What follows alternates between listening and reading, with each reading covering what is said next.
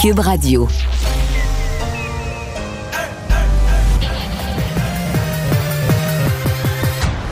Mario Dumont. Organiser, préparer, informer. Les vrais enjeux, les vraies questions. Mario Dumont. Les affaires publiques n'ont plus de secret pour lui. Cube Radio.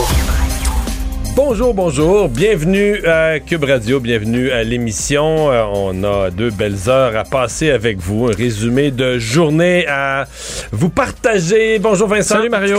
Euh, en commençant évidemment par un certain nombre de, de nouvelles qui viennent encore là, du, du, front de la guerre, malheureusement, de l'Ukraine. Ouais, c'est la septième journée euh, quand même. Et là, il y a eu des bombardements dans plusieurs villes. Un peu moins à Kiev, on va le dire comme ça maintenant, la capitale. C'est davantage dans d'autres villes, là, un peu partout autour, entre autres Kharkiv, que vraiment, on dit, là, euh, les, les, représentants de la ville ont dit, il n'y a plus un édifice qui n'a pas euh, été endommagé par les bombardements dans les derniers jours. D'ailleurs, à Kharkiv, on a vraiment l'impression que, je voyais le, le, train ce matin, on a vraiment l'impression que la population fuit. Même ceux qui avaient dit, on reste, là, si t'es pas soldat, tu peux plus rester dans la ville. Les gens fuyaient le train, ils pouvaient pas prendre tous les, passagers. Euh... Ouais, c'était très très intense. À Mariupol aussi un coin euh, portuaire très important stratégiquement. Et euh, la Russie pour la première fois a bon confirmé des décès dans ses troupes.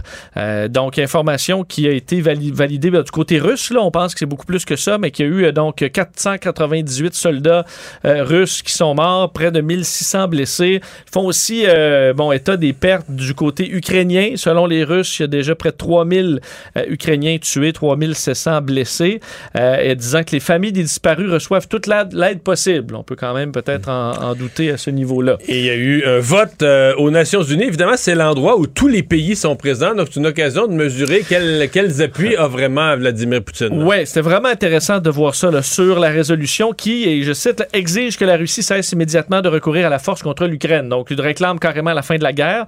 141 pays euh, ont voté pour, 5 seulement s'y opposent. Alors là-dedans, on a euh, bon, on la Russie elle-même et le, Bélarus, le Pakistan, la Russie, le Bélarus, la Corée du Nord, si je me trompe et pas, et l'Érythrée. Euh, et dans les États 35 qui, qui bon s'abstiennent, dont la Chine. Alors, ils se et sont pas rangés les deux géants, là. Les deux plus gros. Sinon, on parle de pays en général un peu plus petits. Alors, sur les 193... Même, même Cuba, même Cuba s'est abstenu. Cuba n'a pas voté avec la Russie à la surprise euh, générale. Mais 141 sur 193, non, on dit quand assez, même que c'est assez... Euh, c'est une grande majorité. Assez clair. Et tout de suite, on va rejoindre Julie Marcoux et l'équipe de 100% Nouvelles. 15h30, c'est le moment d'aller retrouver notre collègue Mario Dumont. Salut Mario. Bonjour. 22h30 du côté de l'Ukraine, une septième journée de bombardement qui se termine. Euh, bon, il y a l'Assemblée générale de l'ONU qui condamne l'invasion de l'Ukraine, demande un retrait immédiat des troupes russes. Les pourparlers, c'est symbolique, là, toutefois. Euh, je pense pas que Poutine va, écouter cette résolution. Euh, demande aussi, j'allais dire, les pourparlers qui vont reprendre demain. Est-ce qu'on peut garder espoir sur une fin imminente du conflit, Mario, selon toi? On n'a pas beaucoup de signaux de ça. Les Nations Unies, c'est quand même ouais. pas banal. Ça fera pas reculer Poutine, c'est bien évident. Mais ouais. il doit quand même être un peu secoué par l'absence totale d'appui. Euh, il a eu cinq appuis, en fait cinq votes. Et là-dedans, ça inclut la Russie et le Bélarus. Mais je veux dire, ils sont les deux belligérants. Ils sont les... Parce que le Bélarus, maintenant, est main dans la main avec la, Russie dans la guerre. C'est de là qu'une bonne partie des troupes russes sont, sont parties, avaient installé leur base pour envahir l'Ukraine. Donc, ça fait trois. À l'exception, si tu enlèves les deux qui sont impliqués dans la guerre, ça fait trois appuis. Et euh, ma foi, lesquels? La Syrie, euh, la, la, l'Érythrée, petit de la Corée ouais. du Nord, et l'Érythrée, là, petit pays qui s'est dissocié, qui s'est séparé de, de l'Éthiopie.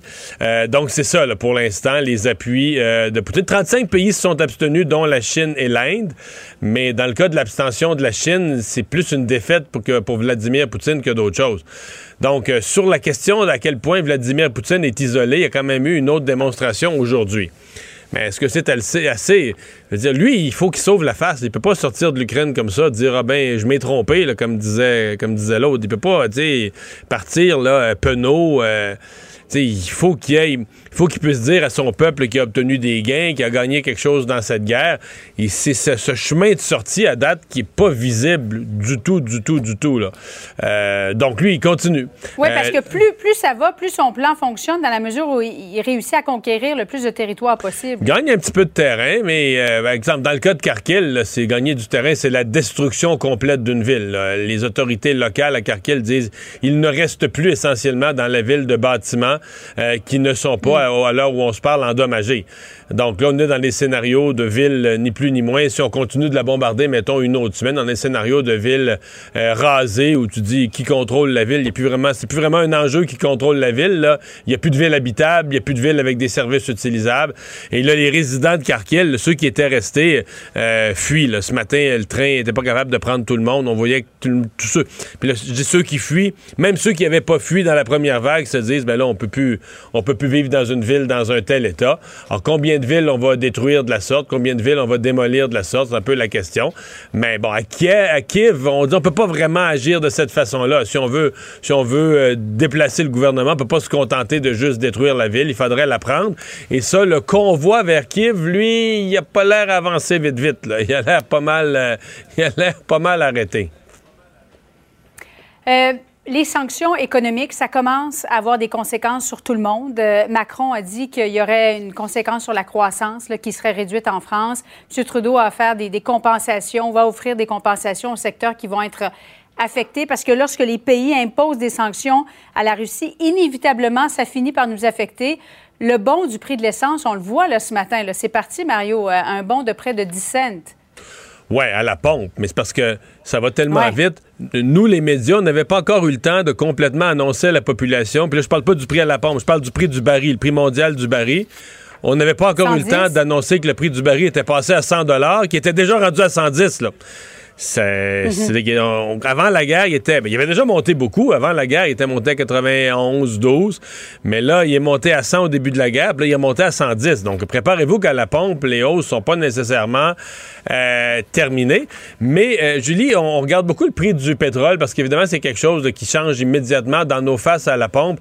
Mais fais l'exercice. Va voir le prix de plusieurs marchés. Va voir le prix de l'aluminium. Prix de l'aluminium a comme doublé depuis quelques mois, avec la poussée des derniers jours, a presque doublé.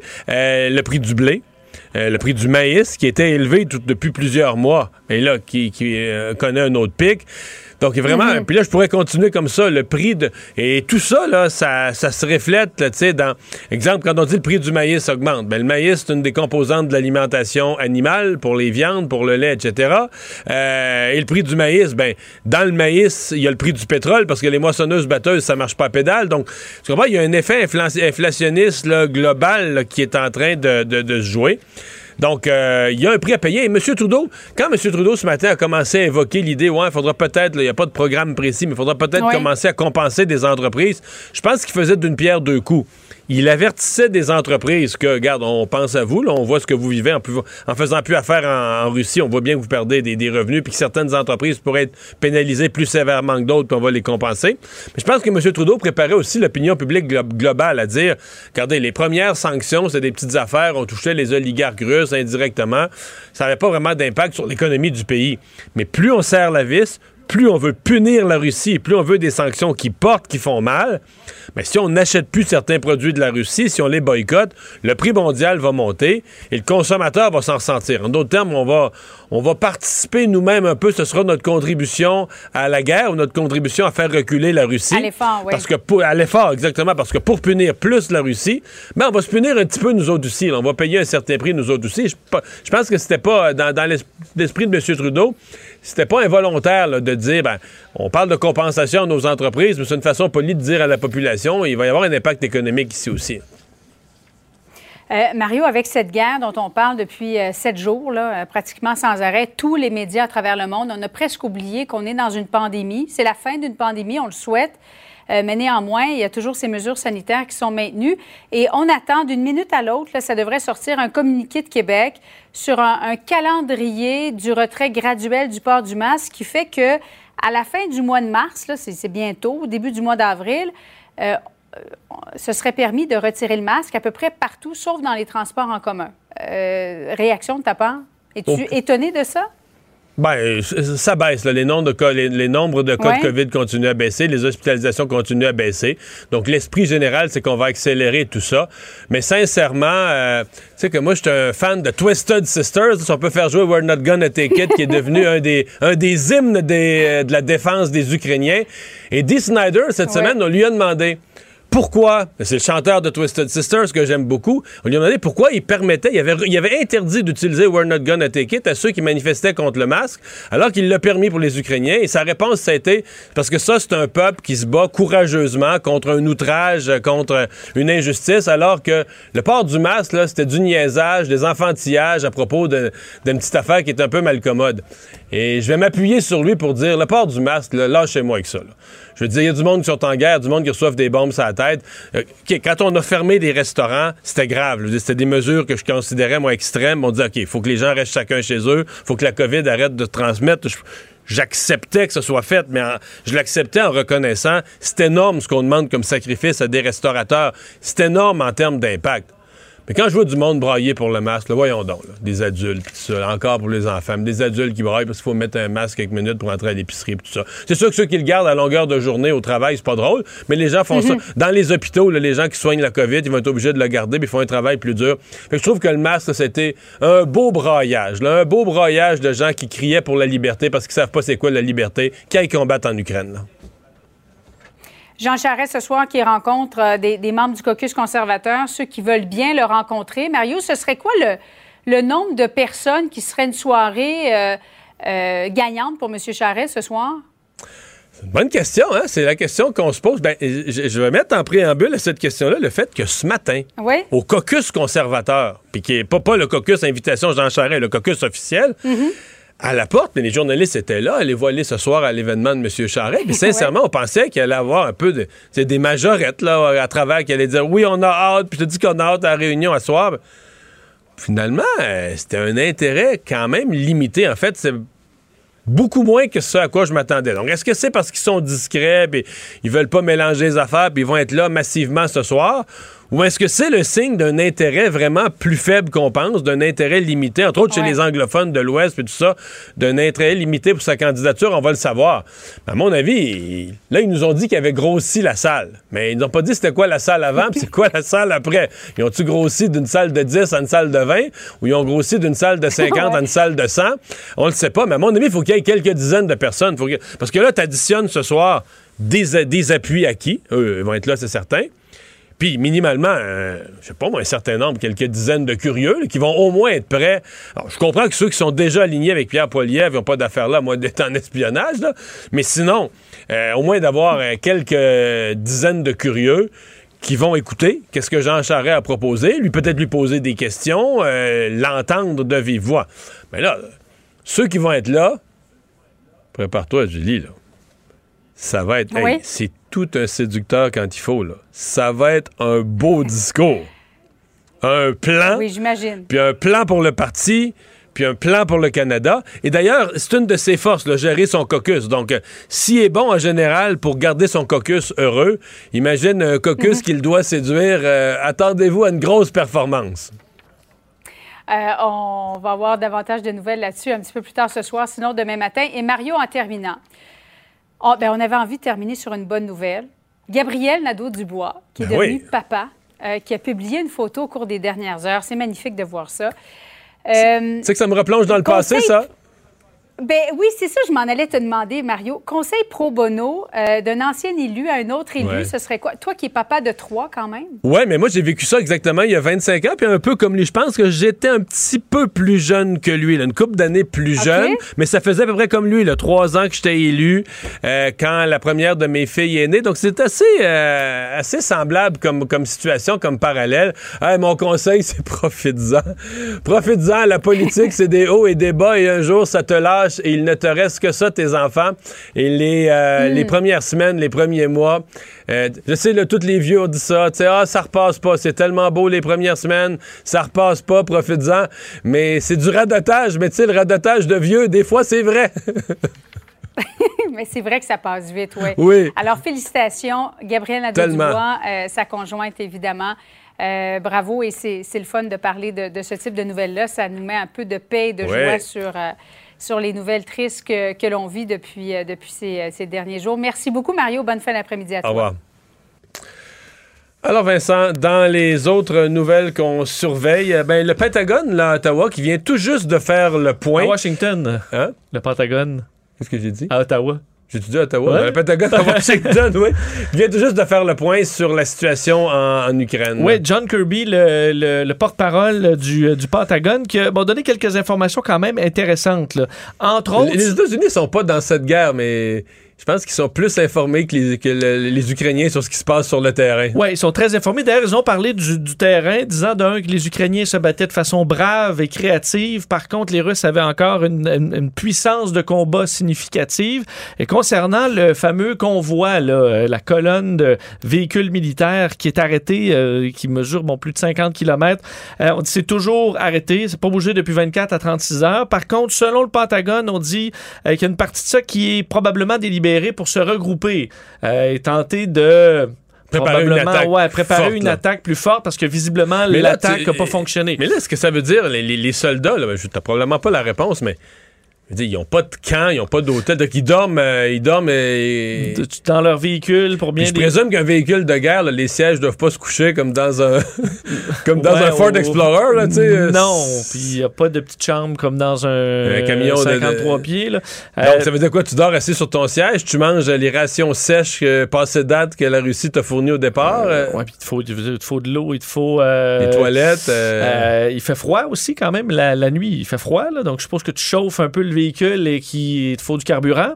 Euh, donc, logistiquement, garder ça en place, même si ce n'est que pendant quelques jours, c'est très compliqué. Puis le niveau, je veux dire, si tu avais un meter là, dans, dans, le tableau de base sur la motivation, mettons qu'il y a deux occupants ou quatre occupants dans le camion, leur motivation, le, le, le, meter, ça ne doit pas augmenter à travers les. Tu sais, au fil des heures, là, tu manges tu mal, tu manges mal, tu gèles. Tu as tout à fait raison. On voit peu ce qui se passe là parce que euh, les soldats ne publient rien. On comprend sur leurs réseaux sociaux, les journalistes ne sont pas autorisés là, mais on peut bien s'imaginer. On voit la, euh, la colonne est au milieu de rien, là, des champs et des arbres, rien là. Il n'y a pas de tente, il n'y a pas d'installation. Je suppose qu'on passe leur livrer un peu de nourriture, là, mais ça peut être très difficile. Donc, ça, c'est le cas en ce moment. Dans les éléments intéressants, euh, le Pentagone confirme que pour ce qui des équipements de défense militaire. Là, je que tous les pays promettent. On se dit, OK, mais est-ce que ça va arriver? Selon le, Pentagone, ça arrive encore. On dit qu'ils reçoivent de l'équipement militaire vital de défense euh, encore à ce moment-ci, même si oui, il y a des défis logistiques pour pouvoir atteindre que, genre, les villes. Les, missiles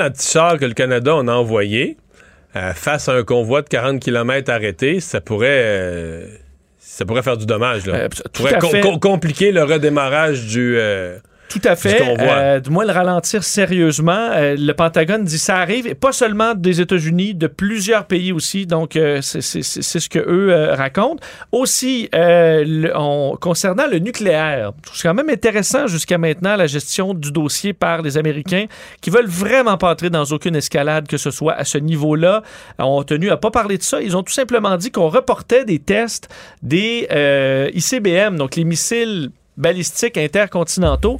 On devait faire des tests sous Donc, Non seulement on n'est pas en alerte, mais on annule même les tests prévus. Ouais, pour être sûr qu'il y ait pas, que ce soit pas mal interprété, c'est ce qu'on peut comprendre. Il dit, on soyez, comprenez bien, il dit, ça n'affecte en rien la capacité nucléaire des États-Unis. Ce sont des tests qui étaient prévus qu'on ne fait que reporter un peu. Mais on s'entend que ça en dit long quand même sur la tactique américaine qui, à ce niveau-là, là, on n'entre pas dans. Tout le monde sait qu'ils ont l'arme nucléaire. Pense qu'ils ont besoin de montrer effectivement qu'ils la possèdent.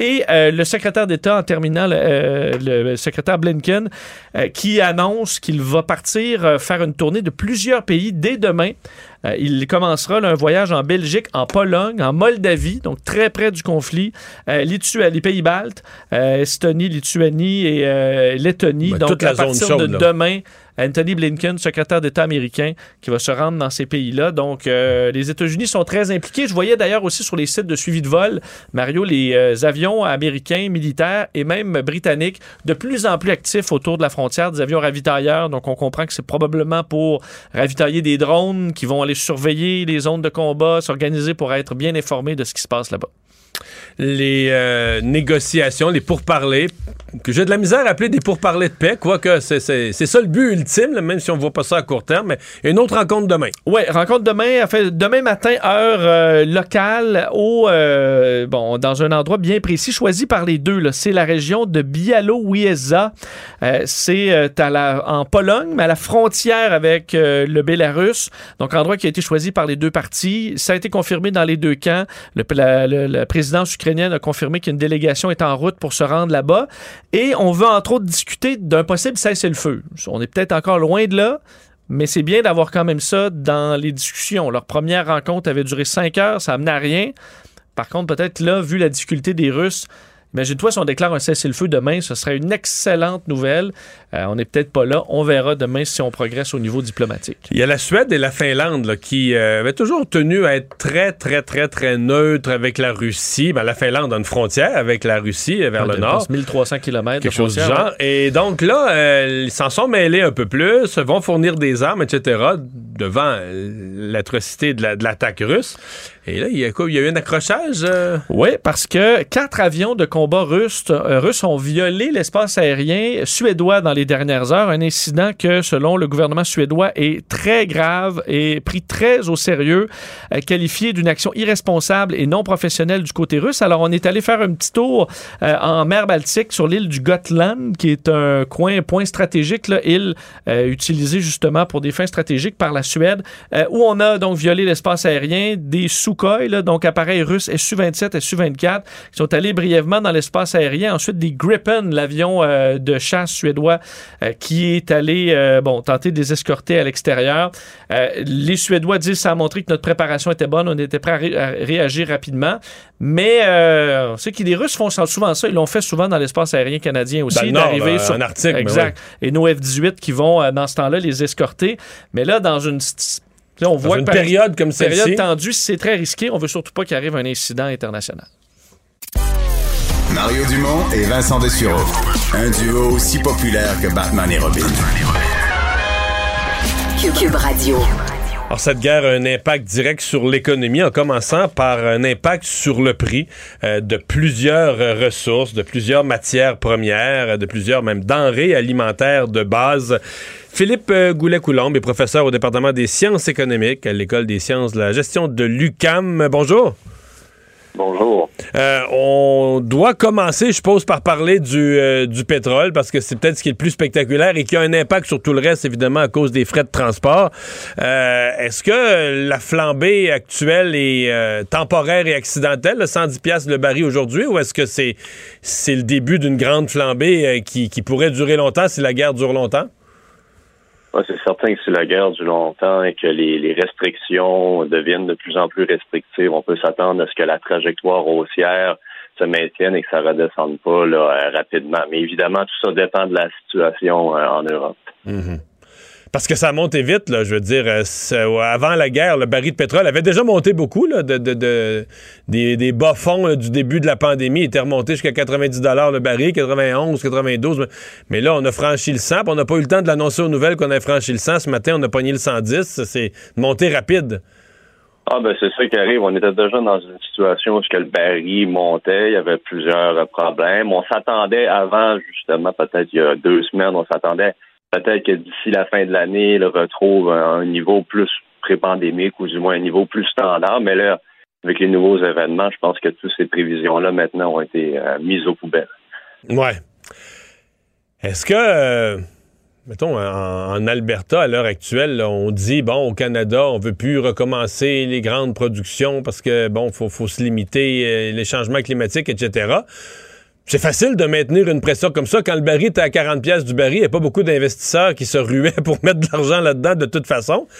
Mais là, en Alberta, à 110 pièces le baril, là, et pour il y a du monde qui vont dire notre puits qu'on avait commencé à explorer ou à travailler dessus il y a une couple d'années, il redevient payant, non? Ah oui, c'est toujours ce qui s'est passé avec le, pétrole canadien, plus cher à exploiter, donc il faut attendre que le prix du baril augmente significativement. Mais là, la réelle question qui se pose, c'est les investisseurs.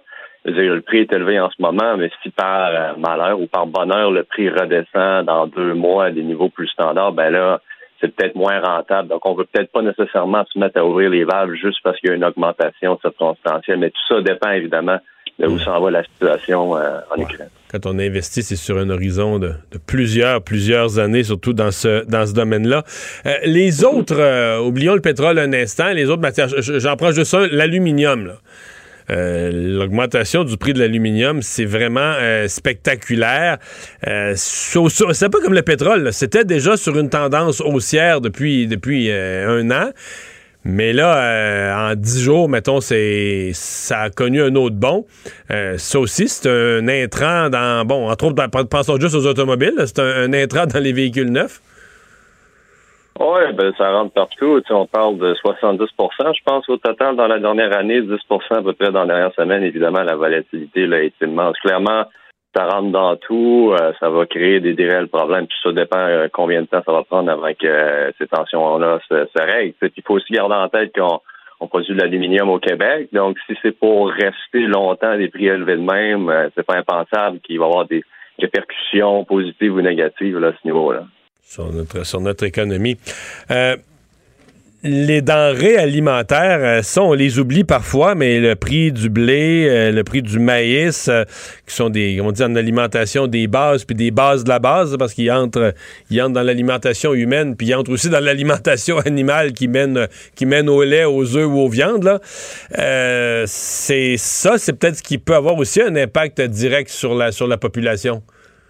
Ah, c'est clair. J'aime bien dire que ce qui arrive avec l'inflation de la dernière année, puis encore plus cela qui semble se passer euh, en ce moment, c'est que ça rentre assez bas dans la pyramide de Maslow. Ça, ça fait mal ou ce que ça fait vraiment mal pour tout le monde, ou du moins plus mal pour les gens euh, qui ont des, des, revenus moins élevés. Donc, c'est la, consommation d'essence, le prix des aliments. Fait que, oui, ça, clairement, tout ça ne peut pas aider ce qui se passe en ce moment. La Banque du Canada, dans ça, bon, tout ça, c'est... Euh, des facteurs évidemment de, d'inflation. Pour lutter contre l'inflation, il faut hausser les taux d'intérêt. La Banque du Canada a donné un premier petit coup ce matin, un quart de point. L'impression que c'est pas le dernier? Non, le but, c'est de monter tranquillement. La Banque du Canada pèse jamais sur le gaz euh, trop euh, trop sec. C'est pas dans leur intérêt. C'est pas bon pour l'économie canadienne de faire les choses trop brusquement. Fait que là, c'est une première hausse, 25% mais on s'attend à ce qu'il y en ait d'autres hausses de 25 dans les prochains mois pour là, au final, à la fin de l'année, avoir euh, quelque chose d'un petit peu plus substantiel. Hmm. Euh, qui pourrait aller jusqu'à quoi? Une hausse durant, mettons, d'ici la fin de l'année, est-ce qu'on pourrait avoir euh, le scénario de quatre fois un quart de point pour monter d'un plein pour cent? C'est raisonnable, ça? Ouais, mais là, avec tout ce qui se passe en ce moment, c'est pour voir comment, c'est quoi ça va avoir comme effet. Parce que là, on voit les effets sur les prix. On aurait tendance à dire oui, il faut que la banque augmente les taux, les prix de l'énergie vont monter, il faut calmer l'inflation. Mais en même temps, c'est des répercussions économiques majeures et que l'économie mondiale tombe en récession, eh ben là, soudainement, ça ne devient pas optimal d'augmenter les taux euh, à ce moment-là. C'est un bon point. Qu'est-ce qu'on qu'est-ce qu'on va surveiller comme variable pour les gens qui nous écoutent, le consommateur? Qu'est-ce qu'on doit surveiller comme variable? À quel moment on se dit euh, bon, c'est pas juste un impact sur l'inflation, c'est pas juste un impact sur les prix, mais il y a un impact sur l'économie réelle. Exemple, le pétrole a tellement monté que ça ralentit l'économie, ça complique la vie des entreprises, ou la demande, ça affecte la, demande, ou les, restrictions qu'on met au commerce avec la Russie affectent la demande au point de créer un ralentissement économique. Quelle variable on va surveiller? Ah, on, va en surveiller plusieurs, mais clairement, les imports-exports, ça va nous donner une bonne idée. on en regarde aussi l'aluminium, pas juste son prix, mais sa production, ça va donner une bonne idée de de ce qui se passe. Puis il faut regarder aussi euh, ce qui se passe au, niveau du marché du travail au Québec, au Canada, mais aussi en Europe, parce que les autres sont clairement plus exposés. si la Russie euh, s'écroule euh, financièrement, il n'y a rien de bon qui s'en vient de ça, puis ça va être eux autres les premiers qui vont recevoir la vague en pleine face. Hmm. Ben, la Russie, ça va être ma dernière question, mais vous voyez quoi? Je voyais que sur le marché de Londres, là, les géants Gazprom, qui est un des géants planétaires de, gaz et de pétrole, les actions se transgisent pour quelques sous comme des penny stocks. La valeur des compagnies russes, les banques russes, tout est en train de s'effondrer. Euh, est-ce que est-ce que c'est rattrapable à ce point-ci pour Poutine, ça? Ben, dur, à dire. On, espère que oui, parce que euh, d'une certaine manière, si tout ça s'effondre, nous aussi, on ne sera pas complètement épargnés. ça rappelle un peu aussi les crises financières, crises de monnaie qu'il y avait eu à la fin des années 90, mais évidemment des circonstances différentes. Donc, est-ce que c'est récupérable? En ce moment-ci, oui. Je pense qu'il y a une guerre d'attrition entre l'Ukraine et euh, la Russie. La Russie, l'attrition semble être financière de leur côté, puis l'Ukraine, c'est militaire. Fait qu'il faut voir où est-ce que tout ça s'en va. Pour l'instant, ça semble pas irrécupérable, mais la trajectoire est pas bonne. Hmm. À suivre. merci d'avoir été avec nous. Au revoir. Philippe Goulet-Coulombe, professeur en économie à l'UQAM.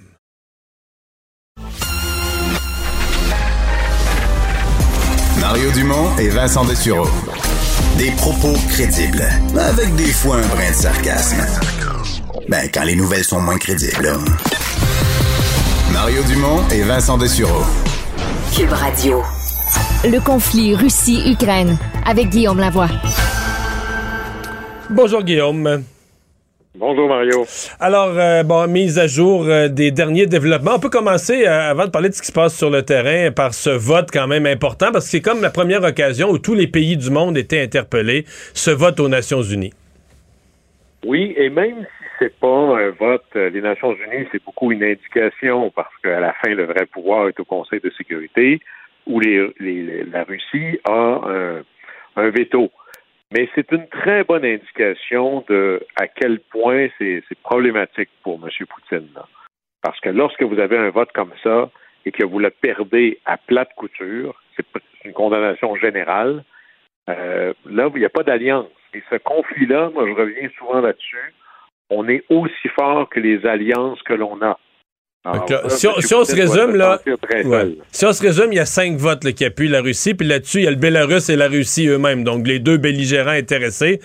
Fait que ça fait trois autres appuis. Euh, la Corée du Nord, tu veux pas nécessairement leur appui de La Corée du Nord, la Syrie puis l'Érythrée, c'est pas c'est pas un gros club là.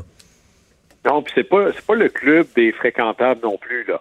Euh, D'habitude, quand tu as la Corée du Nord de ton côté, tu te dis il y a quelque chose que je dois pas faire de correct. Là. Ouais. Euh, alors, euh, c'est véritablement là-dessus, il faut saluer le leadership euh, de M. Biden et de l'Union européenne, entre autres, parce que c'était pas clair du tout. Euh, M. Poutine n'est pas fou à temps plein. Quand il regardait la coalition de l'Ouest, appelons-la comme ça, elle était empreinte de division. Enfin, M. Monsieur Poutine aura réussi que peut-être euh, on croyait plus possible. On pensait vraiment que les États-Unis n'étaient plus ce leader moral euh, dans le monde, n'avaient plus la capacité de s'imposer sur des principes comme le leader d'une coalition très vaste. On pensait qu'on était même rendu dans un monde après cela, un monde post-américain. Eh bien non, là, il l'a ramené. Là. Ça m'a beaucoup fait penser parce que hier, j'écoutais le, le discours sur l'État de l'Union et je repensais à l'attaque de Pearl Harbor euh, en 1941. Vous savez, quand ça a été une attaque qui était un succès militaire exceptionnel par les forces euh, euh, japonaises, et il y a un, un, grand amiral japonais qui, lui, n'était pas en train de célébrer sur le porte-avions avec tout le monde, qui était très content de l'attaque. Tout le monde lui disait, mais pourquoi est-ce que vous n'êtes pas heureux? Il avait dit, je pense qu'on a réveillé le géant qui dort. Et c'est peut-être ce qu'a réussi à faire Vladimir Poutine dans son attaque. Ouais, mais il a réveillé le géant qui dort, mais il a réveillé euh, comme tout le monde. Là. il a réveillé les, géants qui dormaient parce que l'Europe unie devient une sorte de géant aussi. Euh, c'est, ça aussi. C'est que c'est plus qu'il a réveillé le géant, mais il a réveillé, on pourrait quasiment mettre au pluriel, des géants.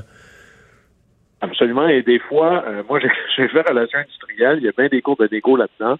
J'avais un vieux prof de, de négociation qui disait des fois, ne pas entrer en négociation ou ne pas faire une action, c'est plus payant.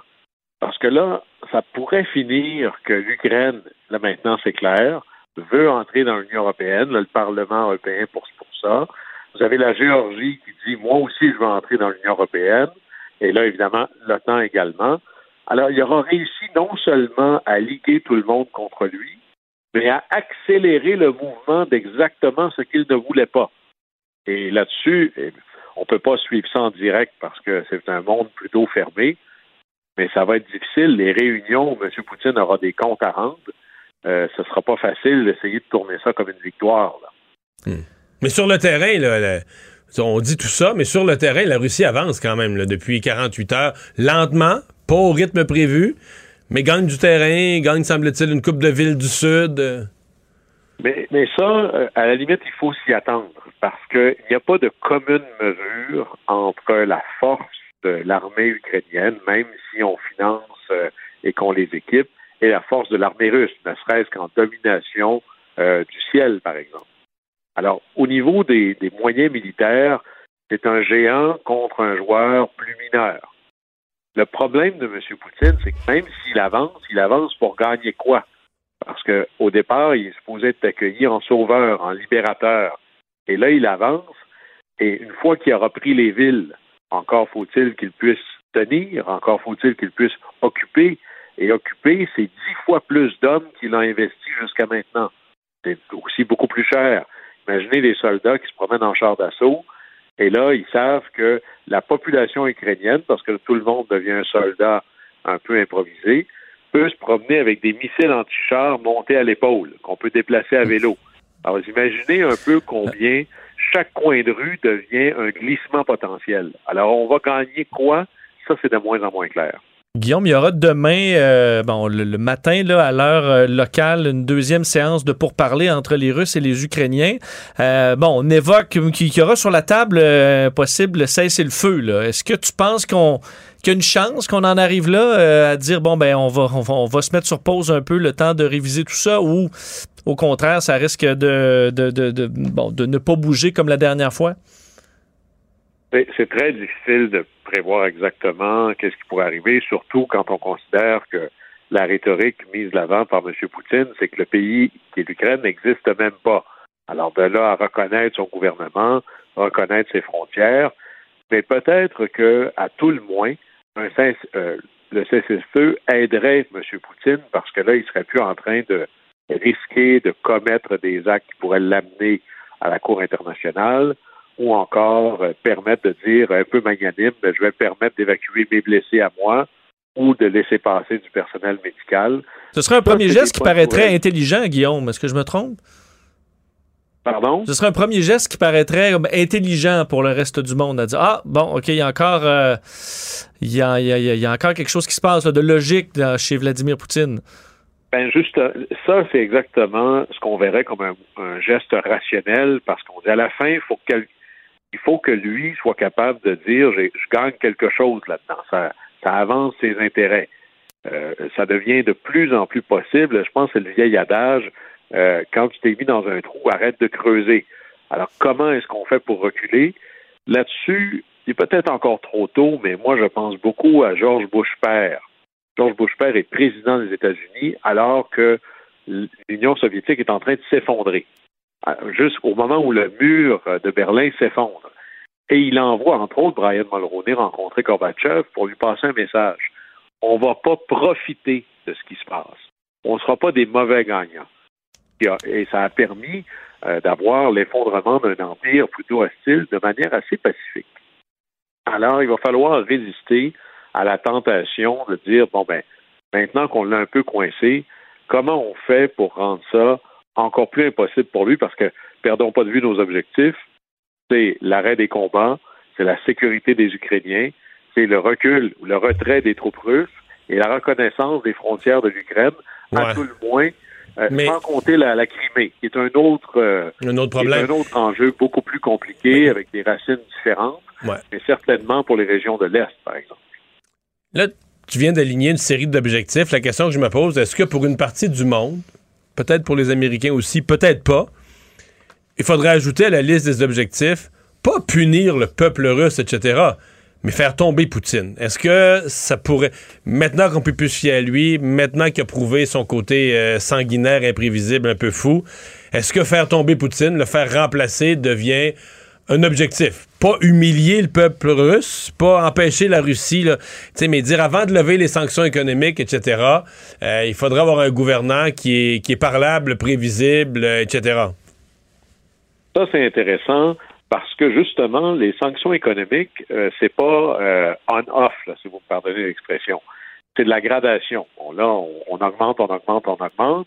On pourrait commencer à les réduire, par exemple, permettre la livraison des conteneurs ou permettre euh, aux, gens de prendre l'avion au-dessus des frontières de l'Union européenne, du Canada, des États-Unis. Mais le vrai, ce qui coince vraiment, c'est le, cœur autour de l'écosystème de Vladimir Poutine, qui sont les oligarques. Donc, les oligarques, ce sont des gens extraordinairement riches, donc, essentiellement le trois quarts. Donc, tu dis, on pourrait garder un doigt sur cette artère-là pour le cas Poutine. Donc, permettre au peuple de, respirer mieux, mais garder cette pression-là. J'ai que ça commence à, peser fort. Écoutez, euh, vous savez, à Londres, il y a tellement de, de richitimes russes qui sont là. Ça s'appelle, ils appellent ça la blague Londongrad. Euh, Roman, euh, je vais encore mal prononcer son nom, Abramovich. Abramovich, le président de Chelsea, le propriétaire du club de, soccer Chelsea. Et pour ceux qui connaissent moins le soccer, c'est un peu dans la ligue des Rangers de New York, puis des, des Canadiens de Montréal, puis des Maple Leafs de Toronto. C'est un club qui vaut à peu près entre 1,5 et 2 milliards de dollars. Et là, il est prêt à le liquider, là. C'est comme, imaginez ça, là, votre position de vendeur. Vous dites, j'aimerais ça être capable de vendre d'ici la fin de la semaine, envoyez-moi vos offres. Euh, ça n'a pas l'air d'une guerre aux enchères, là. Ça a l'air de quelqu'un qui fait une vente de feu. Il veut aussi liquider toutes ces villas. Et hier, dans son discours, Mais lui, il va perdre, il va perdre euh, des centaines de millions dans l'opération à cause ah, de, la guerre. Et en plus de l'humiliation, parce qu'on n'achète pas un club comme ça vraiment pour faire de l'argent, mais plutôt pour avoir des, choses qui nous permettent d'être de la royauté mondiale. C'est un peu ça. Alors ça, ça pèse lourd. Ça, ça fait mal. Et il y, a, y a une phrase ou deux dans le discours de Biden hier soir qu'il y en a qui ont dû écouter avec les oreilles bien aiguisées. Là. Il a dit clairement, on, on va s'en prendre aux oligarques. Vous appuyez Poutine, vous êtes notre adversaire, et on va s'en prendre à vous de deux manières. On va saisir ce que vous avez, ça c'est ta villa, ton yacht, euh, euh, ton avion. Euh, T'as-tu pris le temps, euh, puis Vincent, avez-vous pris le temps de, regarder des villas? J'ai fait l'exercice, j'ai fait plein de recherches, j'ai googlé le villa avec certains oligarques. Tabarouette, c'est pas imaginable. Non, mais ils ont des pas, juste des jets privés, ils ont des flottes. Hein? C'est pas des petits 4,5, là, tu planes. Non, non, c'est des, des domaines à Biarritz, dans le sud de la France, dans les plus belles places, des, affaires que ça, vaut 15-20 euh, millions. Là. Oui, dans les, jets privés, les jets privés, ils n'ont pas un jet privé comme Céline, ils ont des avions privés, des euh, Airbus A340, des avions de passagers là, de euh, pleine grandeur, ils en ont plusieurs, des flottes avec des yachts gigantesques. C'est un, niveau de richesse qui est, dur à comprendre. Et c'est fou. Et imaginez, par exemple, je reviens à Abramovich, vous voulez vendre, et il y a quelqu'un qui veut vous l'acheter. Euh, et quelqu'un qui est prêt à vous donner un milliard pour c'est 50 sous dans le dollar, mais quand même, c'est toujours un milliard. Est-ce qu'on va accepter que le transfert d'argent ait lieu? Et là, quand vous possédez quelque chose qui normalement vaut 1,5, 2 milliards et que vous n'êtes pas capable de vendre, ben, c'est comme quelqu'un qui a un timbre rare, ça vaut quelque chose le jour où tu peux le vendre. Sinon, ça vaut rien. C'est ça qui se passe. Et l'autre chose que Joe Biden a dit, c'est oui, on va saisir vos trucs, mais je mandate le département de la justice américain de lancer de s'intéresser à vous. Ça, c'est comme quand Revenu Québec, par exemple, ou le ministère euh, de la concurrence, le bureau de la concurrence, hein, tiens, j'ai trop de temps libre, je vais m'intéresser à vos affaires. On peut imaginer que ça, c'est peut-être encore plus stressant. Euh, parce que quand vous avez des compagnies de cette taille-là, qui ont des intérêts à peu près partout et dans tout, euh, c'est comme de vous annoncer votre ruine qui s'en vient. Ce n'est pas des problèmes qui disparaissent du jour au lendemain. Alors, le pari, c'est que ces gens-là disent, ben moi, Vladimir Poutine, ça fonctionne plus pour moi là. Qu'est-ce que je dois faire, un peu comme dans les films euh, typiques de la mafia, là, quand vous en attrapez un, ben, pour qu'il parle contre les autres, quand vous lui dites qu'il va faire 50 ans de prison, soudainement, il y a des choses à vous raconter sur ses collègues. C'est un peu ce qu'on vise là. Ouais. Ben, euh, ils sont plusieurs, et même des livres écrits là-dessus, qui comparent carrément la direction euh, politique et économique de la Russie, de ce qu'on appelle les oligarques, à, à une mafia avec euh, Poutine comme parrain. C'est une comparaison qui a, été faite et qui a tenu jusqu'à un certain point. C'est là où, justement, la, Russie, c'était pas... Historiquement, c'est pas une démocratie. Les tsars, c'est un genre de roi très puissant, soutenu par quelques-uns qui étaient des nobles, avec un peuple qui était pas mal laissé derrière. Remplacer Tsar par président Poutine, remplacer la noblesse par les oligarques, vous avez à peu près ce cadre-là. Et, il faut comprendre l'extraordinaire énormité de ce qui est autour de Poutine. C'est le patron de la plus grosse compagnie pétrolière, le patron de la plus grosse compagnie gazière, le patron de la plus grosse compagnie de communication. Non, puis s'ils ont des liens, euh, il y en a un qui c'est son, son ancien gendre, euh, celui de la, plus grosse pétrolière, c'est son ancien gendre, le plus jeune milliardaire russe. Euh, l'autre, il a étudié avec en droit. Tu sais, il y a des, il y a des fils de partout, partout, partout là. Vous pourriez analyser ça comme ça. Il n'y a personne qui devient extraordinairement riche et puissant en Chine tant que ceux qui sont déjà là et M. Poutine soient d'accord. Et c'est pour ça que lorsqu'il y a des gens qui soudainement euh, tombent ou glissent dans la douche ou tombent dans l'escalier ou bizarrement sont attaqués par des gens qui se promènent sur la rue, c'est probablement que c'est un règlement à l'interne. Alors là-dessus, c'est assez impressionnant de voir la, la résolution et je dirais, le niveau de décision ou d'engagement de l'ensemble de la planète. Et on est peut-être en train de voir ici le développement d'une nouvelle arme mondiale qui sont les sanctions économiques, qui jamais dans l'histoire avaient été déployées à la fois aussi loin et à la fois par tout le monde. Euh, je repense encore à ce que Brian Mulroney avait fait à l'époque de l'apartheid. L'apartheid, ça n'a pas cessé parce que des gens ont commencé à se dire, savez-vous quoi, peut-être qu'on devrait renoncer au pouvoir parce que, bon, le racisme, c'est pas gentil. Non, c'est parce qu'ils ont été mis à genoux économiquement et ça, c'est ce qui a permis au régime de commencer à négocier et dire OK, on arrête. C'est un peu ça qu'on essaie de faire ici. Et c'est assez surprenant et plutôt euh, encourageant de voir qu'il y a euh, vraiment une coalition qui ne flanche pas. Là. Et là, on verra, le test qui nous reste, c'est celui des effets boomerang ou des contre-sanctions. Le prix des matières premières, le gaz naturel, le pétrole, les céréales, le maïs, le blé vont augmenter de manière importante. Est-ce qu'on va être capable de faire face à ça? Est-ce que nous, Nord-Américains, euh, Européens de l'Ouest qui ne dépendent pas du gaz naturel, est-ce qu'on va accepter de payer un peu plus cher parce que c'est le choix qu'on a fait? Et qu'est-ce qui va se passer si Vladimir Poutine pose le geste ultime qui est de fermer le robinet du gaz naturel vers l'Europe de l'Est? Euh, pardon, l'Europe de l'Ouest. Ça, ça va être assez majeur. Et là, il va falloir envoyer tout ce qu'on a de ressources énergétiques vers l'Europe pour qu'ils soient capables de passer à travers. Guillaume Lavoie, merci. À demain. Les vrais enjeux, les vraies questions. Les affaires publiques n'ont plus de secret pour lui. Mario Dumont. Alors, euh, ben, on est de retour pour parler de cette euh, c'est deux entreprises, cette situation difficile à vivre pour deux entreprises qui sont frappées par des cyberattaques. Euh, les deux entreprises étant Alouette, la luminerie, et Bridgestone, la Joliette. Euh, paralysées au point que dans le cas de Bridgestone, on a renvoyé les employés à la maison. On ne dit pas d'informatique, on peut pas opérer, euh, rien à faire avec ça. Euh, Patrick Mathieu, expert en sécurité informatique et cofondateur du Hackfest, oui, oui, un festival de hackers, est avec nous. Bonjour Patrick. Bonjour. Et c'est quand même, là, on parle plus euh, de, de petites opérations quand on dit qu'une grande entreprise manufacturière de production renvoie les employés à la maison parce que le système informatique est planté. Non, exact. Mais c'est pas la première fois en plus qu'on voit ça. Puis il y en a même un autre qui est apparu dans les nouvelles aujourd'hui euh, au Québec. Euh, la même chose, 200 employés. Hmm. Qu'est-ce qui leur arrive en gros? Si on voulait décrire ça en termes simples pour des gens qui sont pas spécialistes, là?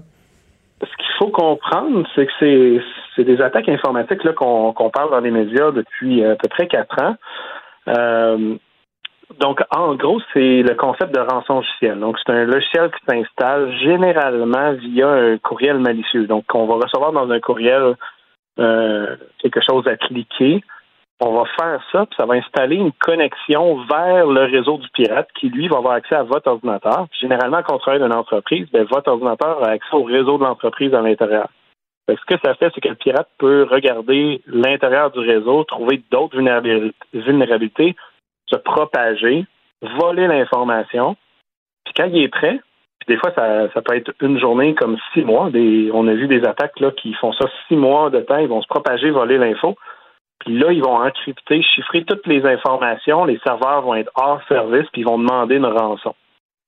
donc, il n'y a, tout simplement plus rien à faire. Le système arrête de fonctionner.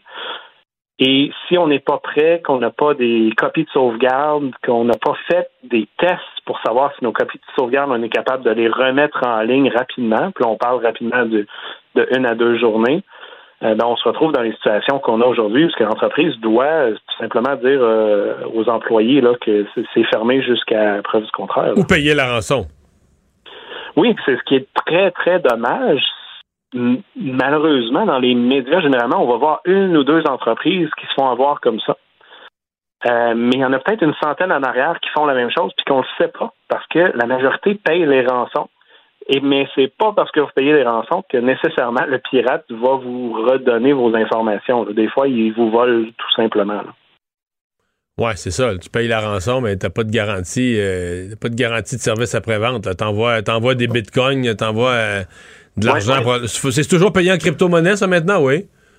Oui, parce que le, concept d'anonymat est assez grand, que ça, peu importe le type euh, de, de coin, il en, en, utilise plusieurs. Ils vont se cacher sur les, les, les réseaux tard, passer à plusieurs, euh, par plusieurs ordinateurs. Fait que c'est extrêmement dur de savoir qui est en arrière de ça. Euh, ça, nécessite là, beaucoup de recherche pour corriger les problèmes, retracer tout ça.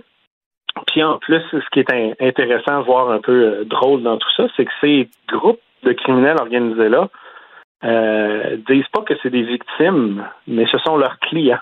fait que leurs clients, ils les piratent, ils leur disent les problèmes, puis ils leur volent l'argent. En voulant dire, on vous a trouvé une faille, euh, voici ce que ça vous coûte.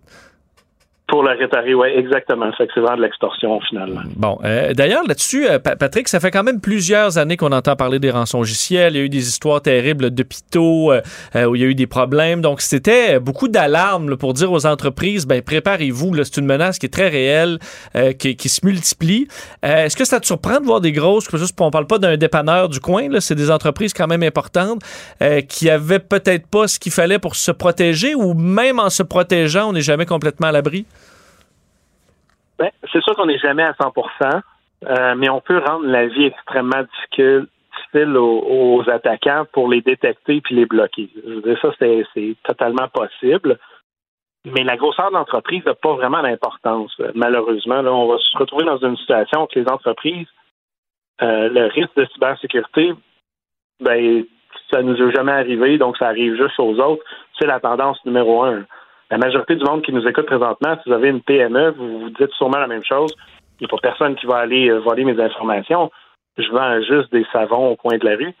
Ben, eux, ça n'a pas d'importance. Si vous avez de l'argent, ils vont aller vous chercher, peu importe la raison en arrière. Puis les grandes entreprises, même s'ils ont beaucoup d'argent, ils vont penser la même chose. Ils investiront pas dans ça, ils planifieront pas comme faut.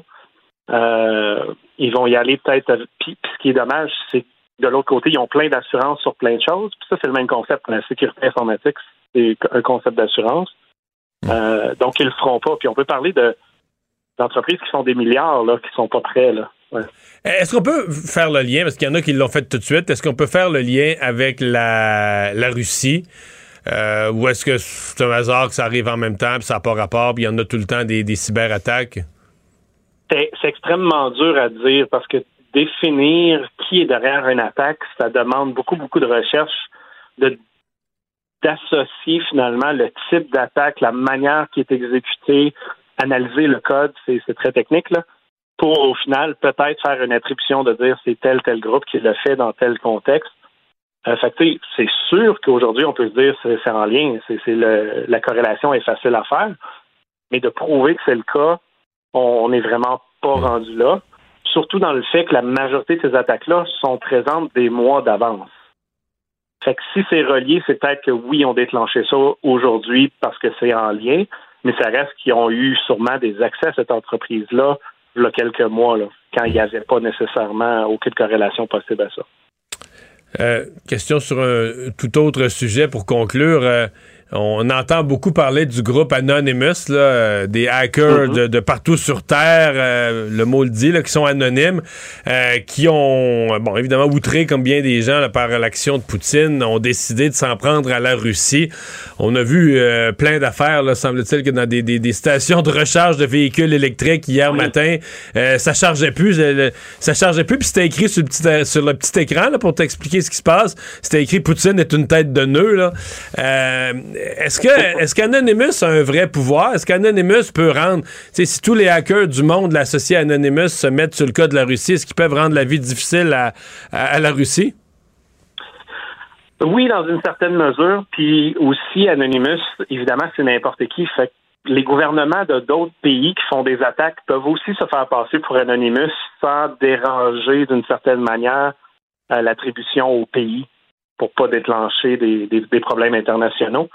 Fait il y a certaines attaques qui sont assez avancées. Là, j'ai vu récemment des attaques qui ont arrêté des euh, un, chemin de fer, euh, d'autres. Euh, ben, il y a eu le gaz que vous venez de dire. on ne sait pas si c'est confirmé encore, mais la banque de la Russie aurait été piratée au complet.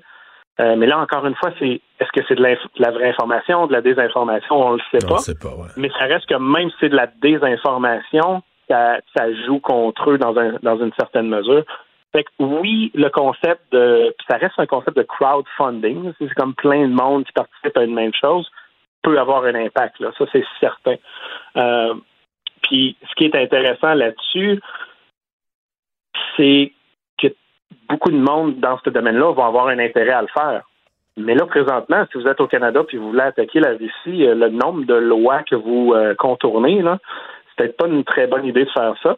Mais ça reste que c'est ça qu'on voit qui arrive. Parce qu'attaquer, OK, un, jeune, un jeune hacker de 20 ans, très habile, qui attaquerait la Russie à partir du Canada, commet un crime, commet des crimes. Plusieurs crimes, des crimes locaux, des crimes fédéraux, des crimes internationaux. La liste est longue. En plus de pouvoir peut-être mettre en danger le Canada, si la Russie dit vous nous avez attaqué, on va on va faire des euh, une rétaliation, je veux dire, le, risque est énorme. Là. Il faut, vraiment, vraiment savoir qu'est-ce qu'on fait dans, ce concept-là. Mais au final, on voit qu'il y a des impacts réels pour la Russie qui arrivent, autant des dénis de service, des sites qui sont tombés, des sites gouvernement, des banques et autres là, qui se font avoir. Patrick Mathieu, merci. Au revoir. Mario Dumont et Vincent Dessureau. Deux générations deux visions. Deux fois plus d'informations. Cube Radio. Vous avez 24 minutes dans une journée. Tout savoir en 24 minutes. Pour s'informer et comprendre en 24 minutes, ici Mario Dumont, en compagnie de Vincent Dessureau, des studios de Cube Radio, la station d'affaires publiques de Québecor. Voici Tout savoir en 24 minutes. Tout savoir en 24 minutes les Russes poursuivent leur combat en Ukraine pour une septième journée euh, aujourd'hui. Euh, faisons l'état de la situation un peu, là, parce que d'ailleurs, dans les dernières minutes, on euh, semble-t-il, on entendait des bombes exploser à Kiev, donc la capitale, mais c'est davantage dans d'autres villes où ça a le plus brassé dans les dernières heures, notamment des troupes aéroportées russes qui sont débarquées à Kharkiv, qui est très près de la frontière avec la Russie, et où on a vu un niveau de violence assez élevé, des bombardements aussi très importants au centre-ville qui ont fait au moins 21 morts. Euh, les sièges. Une dévastation dans la ville, euh, incroyable. Très importante. On disait que dans le secteur, là, euh, on, il n'y avait presque plus un édifice qui n'avait pas été touché par des, des, dommages. les endroits le ciblés, sièges régionaux des forces de sécurité, de police. L'université a été touchée aussi selon certains services d'urgence. C'est le conseiller du ministre ukrainien de l'Intérieur aujourd'hui qui a dit il reste plus de zones à Kharkiv où un obus d'artillerie n'a pas encore frappé. Alors vous imaginez quand même les dommages. Euh, dans la capitale, je vous le disais, un peu plus tranquille, quoique c'était peut-être en train de changer selon les dernières informations, mais euh, euh, la population qui n'a pas quitté se préparait toujours à un assaut. Est-ce que les troupes russes vont tenter le coup cette nuit? ce sera à voir, mais c'est un peu plus calme dans les dernières heures. au sud, sur donc l'armée russe disait avoir, il y avait des, informations contradictoires concernant la ville de Kherson, ville donc importante au niveau stratégique, qui selon les Russes avait été ben, prise carrément au complet. Euh, par contre, ce que le maire euh, a dit, c'est l'inverse. On tient toujours, euh, malgré des dommages importants. On demandait d'ailleurs aux médias de tenter de pousser pour l'installation d'un couloir humanitaire pour évacuer les victimes, acheminer des médicaments, des nourritures, de la nourriture également. Ce que disait le maire dit, nous sommes encore l'Ukraine, nous résistons toujours, nous allons trouver des solutions pour rassembler les morts, rétablir l'électricité, le gaz, l'eau, le chauffage dans les endroits où cela a été coupé. Alors on parle de dévastation importante dans cette ville du sud du pays, là, près de la Crimée, euh, qui, où on a vu là, des, euh, des combats acharnés dans les dernières heures. Euh, Mais les villes près de la mer du Nord sont bombardées aussi par la mer. Oui, tout à fait. D'ailleurs, pour ce qui est de Mariupol, un coin qui est très important aussi au niveau stratégique pour l'accès à la mer, plus d'une centaine de personnes ont été blessées dans des tirs russes. Alors, on parle de dommages quand même très importants. Euh, du côté russe, euh, ben, on sait qu'il y a des victimes aussi. Et pour la première fois aujourd'hui, euh, les autorités russes ont confirmé le décès de soldats russes. 500, pour être plus précis, fait 498 de ces soldats qui seraient décédés officiellement selon les Russes. 1600 blessés. On dit, et c'est ce que la télévision publique russe, donc sous contrôle de l'État, a annoncé aujourd'hui, disant malheureusement, nous avons eu des pertes parmi nos camarades participant aux opérations militaires spéciales. 498 militaires russes sont morts en accomplissant leur devoir, disant que les familles allaient recevoir toute l'aide possible, ce dont on peut euh, douter en ce moment. Ils ont fait aussi un bilan de leur côté des pertes ukrainiennes, les situant autour de 3000 euh, morts et 3700 blessés. Réplique euh, solide aujourd'hui de l'Assemblée générale de l'ONU qui a adopté à la très grande majorité là, une résolution qui exige que la Russie cesse immédiatement de recourir à la force à l'Ukraine contre l'Ukraine. ce qui avait d'intéressant dans ce vote-là, c'est de voir, parce que là, c'est 493 pays. Tout le monde vote, là. Qui devaient dire est-ce qu'on exige que la Russie se retire, est-ce qu'on s'abstient de voter ou on est carrément contre. Euh, mais le vote, ça allait pas mal dans un sens. 141 pays sur 193 ont voté pour. D'ailleurs, le résultat a été salué par une salve d'applaudissements. Seulement 5 pays ont voté contre. La Russie et le Bélarus, on comprend que c'est deux pays les deux qui sont dans la guerre eux-mêmes. La Corée du Nord, un allié que personne ne veut vraiment. L'Érythrée et la Syrie. Euh, on ne fait pas des alliés très forts. Dans les pays qui se sont abstenus, ben, les deux gros, la Chine et l'Inde, euh, il y en a beaucoup de plus petits qui, euh, qui se sont abstenus. Donc au moins ne se rangent pas à côté de la Russie, mais ne les ont pas dénoncés. C'est intitulé cette résolution Agression contre l'Ukraine, demandant de retirer immédiatement, complètement et sans condition toutes les forces militaires de l'Ukraine. Euh, le Pentagone, de leur côté, ont fait un point de presse également pour euh, faire un peu l'état de la situation. Il y avait des points intéressants là-dessus dans ce qui a été livré aux médias, comme quoi, de un, euh, selon eux, le convoi de militaires qui se dirige vers la capitale est toujours arrêté depuis 24 à 36 heures. Mais selon eux, on se regroupe en ce moment. on dit aussi les Russes apprennent de leurs erreurs. Alors, on n'exclut pas qu'il y ait une offensive peut-être mieux structurée dans les prochaines heures. Euh, c'est juste que je sais pas combien de temps un convoi. Les soldats ne euh, peuvent pas dormir à part qu'assis sur leur banc, un banc carré de véhicules militaires. Euh, je vois pas ce qu'ils manger. On dit qu'ils ont des paquets de nourriture séchés. Ils sont partis avec de la nourriture, mais. Mais gardez le moral quand il fait, mettons, la nuit moins 5, là. Avec ta sèche. sèche. Tu t'en vas te battre contre un ennemi contre qui tu n'as rien, à, rien à dire. Euh, tu as raison, Mario, que le moral doit être dur sur 50 km de long. Là. Donc, ta cafétéria. Tu sais pas ce qui se passe. Tu sais pas ce qui se passe, tu pas d'informations. Euh, Déjà que tu peut-être pas parti si motivé que ça, ou que tu sais pas exactement ce que tu fais là. Euh, bon, alors on verra. Dans les autres informations intéressantes du point de presse, euh, le, Pentagone annonce le report de certains tests de missiles balistiques nucléaires qui devaient avoir lieu, les fameux ICBM. Euh, on explique qu'il n'y a pas de danger pour la couverture américaine, c'est tout simplement un léger report. Alors on voit qu'il y a vraiment un désir de aucune, qu'il aucune escalade au niveau des menaces nucléaires, quoi que ce soit. Alors les non tests seulement sont on pas, non seulement on met pas les contrairement à ce que Poutine avait annoncé, les États-Unis mettent rien sur un état d'alerte. Mais ils font même plus les tests prévus. Là. Non, alors pour, être sûr qu'il tranquille le dossier le, dossier nucléaire, que ce soit pas interprété d'une mauvaise façon. Et le secrétaire d'État euh, Anthony Blinken qui va partir dans un voyage pour aller euh, bon dans plusieurs pays tout près là, euh, du conflit, la Pologne, la Moldavie, les Pays-Baltes, également Belgique, Pologne. Alors un voyage important de du secrétaire d'État américain. Et demain, parlant de diplomatie, ben, ce sera important de suivre cette deuxième vague de négociations euh, pour euh, tenter d'arriver peut-être à un cessez-le-feu entre les Russes et les Ukrainiens. Ça aura lieu là, dans une petite région de Białowieża, c'est en Pologne, tout près de la frontière avec le Bélarus, endroit dont les deux parties euh, se sont entendus pour se, rencontrer demain le matin. On dit que la notion de cessez-le-feu, l'idée de cessez-le-feu serait à l'ordre du jour.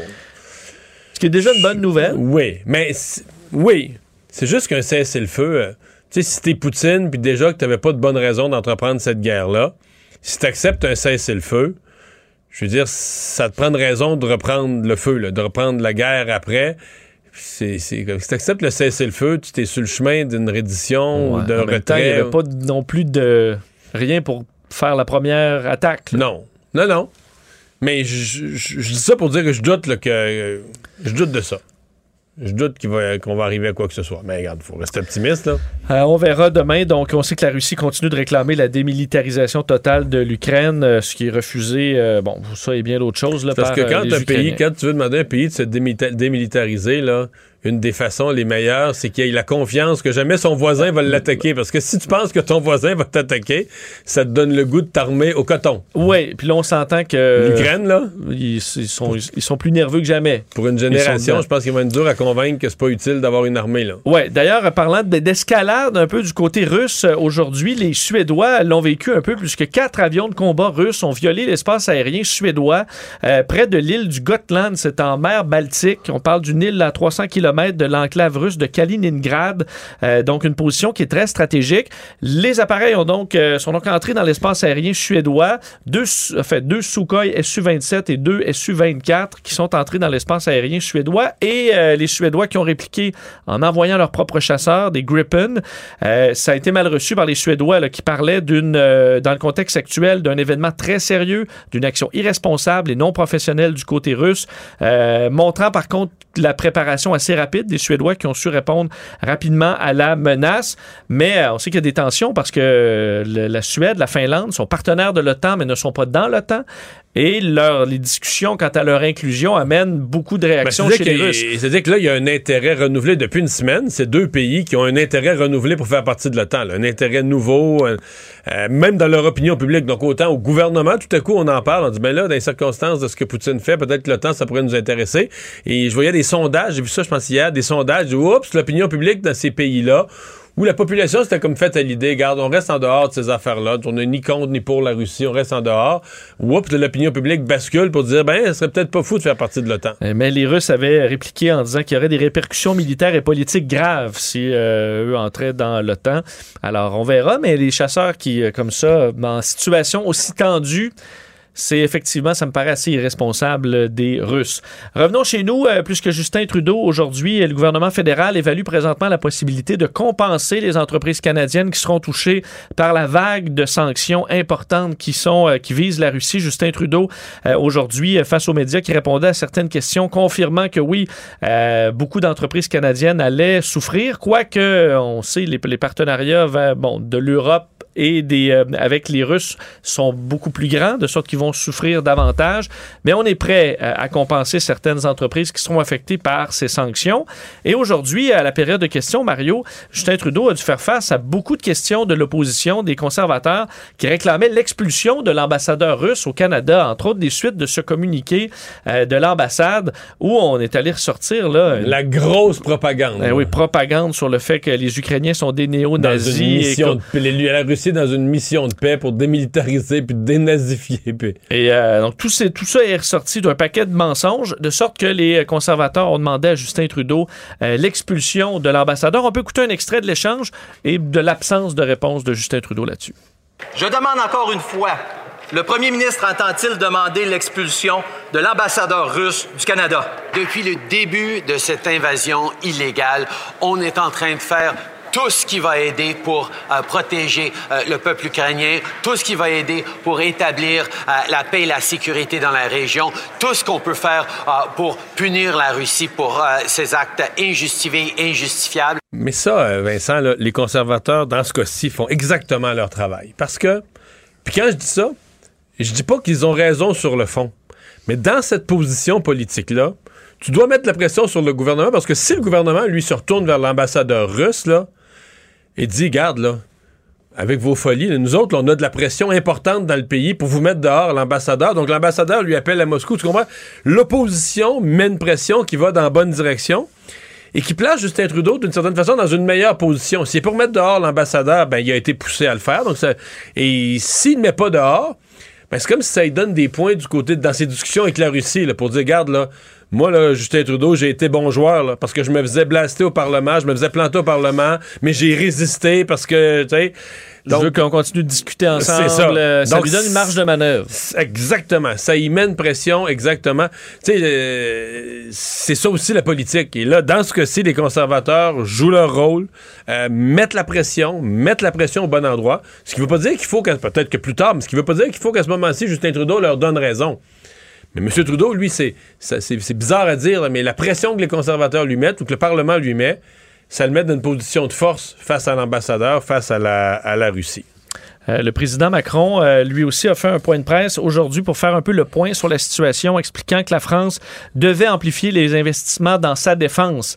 Euh, il expliquait donc que nous ne pouvons pas dépendre des autres pour nous défendre dans la situation actuelle, que la défense européenne devait franchir une nouvelle étape. D'ailleurs, il y aura une rencontre les 10 et 11 mars prochains à Versailles où les chefs d'État et de gouvernement européens feront un sommet à ce sujet. Il a parlé aussi de, de la situation économique et du fait qu'il devait, là, comme on parlait avec Justin Trudeau aider les entreprises qui allaient être frappées euh, durement par euh, les différentes sanctions. Et un mot aussi sur les réfugiés qui vont arriver en France. Il a tenu à euh, préciser que la France allait être là pour eux. On l'écoute. Je veux ici d'ores et déjà remercier nos villes, nos villages qui ont commencé à se mobiliser, remercier nos associations qui aussi œuvrent pour accueillir dans les meilleures conditions. Nous nous organisons et nous prendrons soin de celles et ceux qui rejoignent notre sol pour être protégés. La France prendra aussi sa part en accueillant les enfants forcés à l'exil, séparés de leurs pères restés combattre. Et euh, les voix s'élèvent contre Vladimir Poutine de tous les côtés, euh, Mario, et des vieux euh, opposants aussi, là, qui avaient dit un peu le je vous l'avais dit.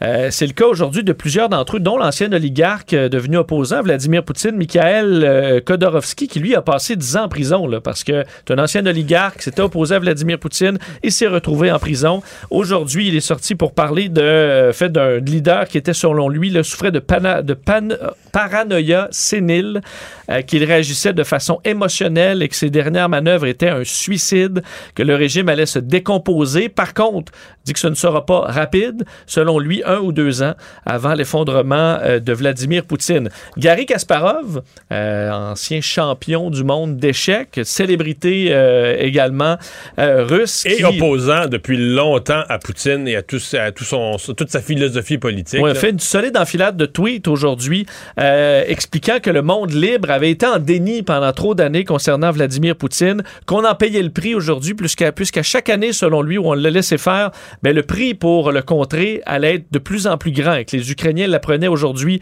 en le payant de leur sang et qu'on devait, selon lui, arrêter cette escalade, euh, quoi qu'il en coûte, parce que sinon, le prix allait être encore plus grand dans les prochaines années. Mais de Kasparov, il avait donné une conférence à l'Institut économique de Montréal. C'est moi qui l'avais, c'est moi qui avais eu l'honneur de le présenter. C'est une conférence, c'est vraiment quelque chose de très solide et je peux dire qu'il ment pas. Là. sa conférence conférence touchait différents sujets sur, la, euh, sur la liberté, mais il avertissait le monde sur les dangers de Poutine. Sur il avait fait un livre, Winter is Coming, qui est beaucoup cité en ce moment en disant ah, il, avait, il avait raison, il avait raison. Ben, donc de Kasparov, on peut dire euh, en, en langage d'échec, qui est capable de, venir, de voir venir quelques coups d'avance qui va arriver.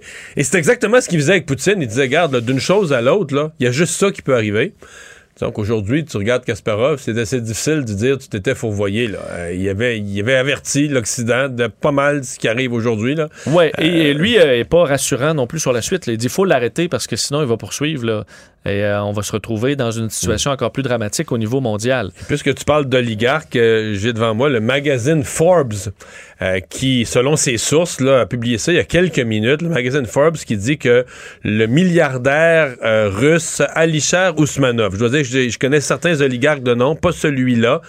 Euh, lui a fait fortune dans la métallurgie. Il vaut 14 milliards. Ah. C'est un des plus riches. Là. Bon. Il y avait un yacht qui vaut entre 6 et 800 millions. Entre 600 et 800 millions. Un yacht de 512 pieds de long. Ben, euh, l'Allemagne vient de le saisir à la marina d'Hambourg quand même un geste fort. Devrait l'offrir à une famille, euh, une famille modeste allemande. une famille. Le, problème, c'est que tu l'offres à une famille de réfugiés ukrainiens, d'après moi, ils peuvent même pas mettre, euh, même pas mettre assez de gaz ben pour le sortir de la marina puis l'amener en mer. Parce que je connais Ousmanov, parce que lui vole euh, une flotte d'avions privés. Il a, entre autres, lui, un Airbus A340. C'est un appareil qui, même, que les compagnies aériennes ne volent plus parce qu'il est trop coûteux. C'est un 4 moteurs, comme un Boeing 747. Et lui, il en a un personnel. Il en a un personnel, là de grand luxe d'un bout à l'autre. Lui, pour lui et ses invités. des cuisines, des... Alouettes.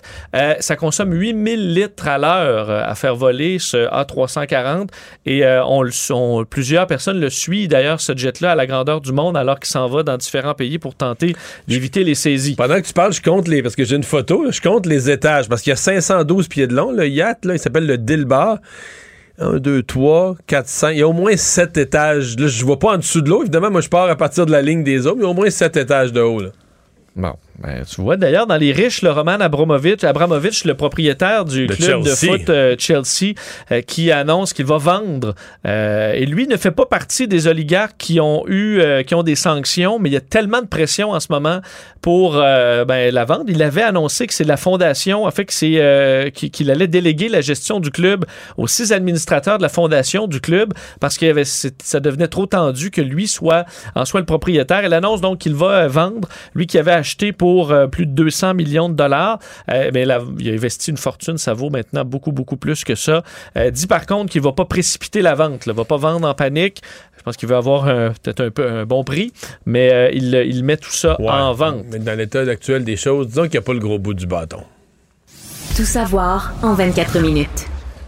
Parlons euh, ben, un mot sur le prix de l'essence qui a augmenté, augmenté beaucoup, euh, Mario, parce que partout là, à la pompe, les prix montent. Euh, bon, de 8 cents du prix de l'essence dans, dans les différentes régions du Québec. Pas en général, une 74, une 75. Ça, dans mon avis, c'est 8 cents. C'est le reflet de la hausse d'il y a 2-3 jours où le pétrole était passé de 92 à 100 Mais là, aujourd'hui, il est passé de 100 à 110.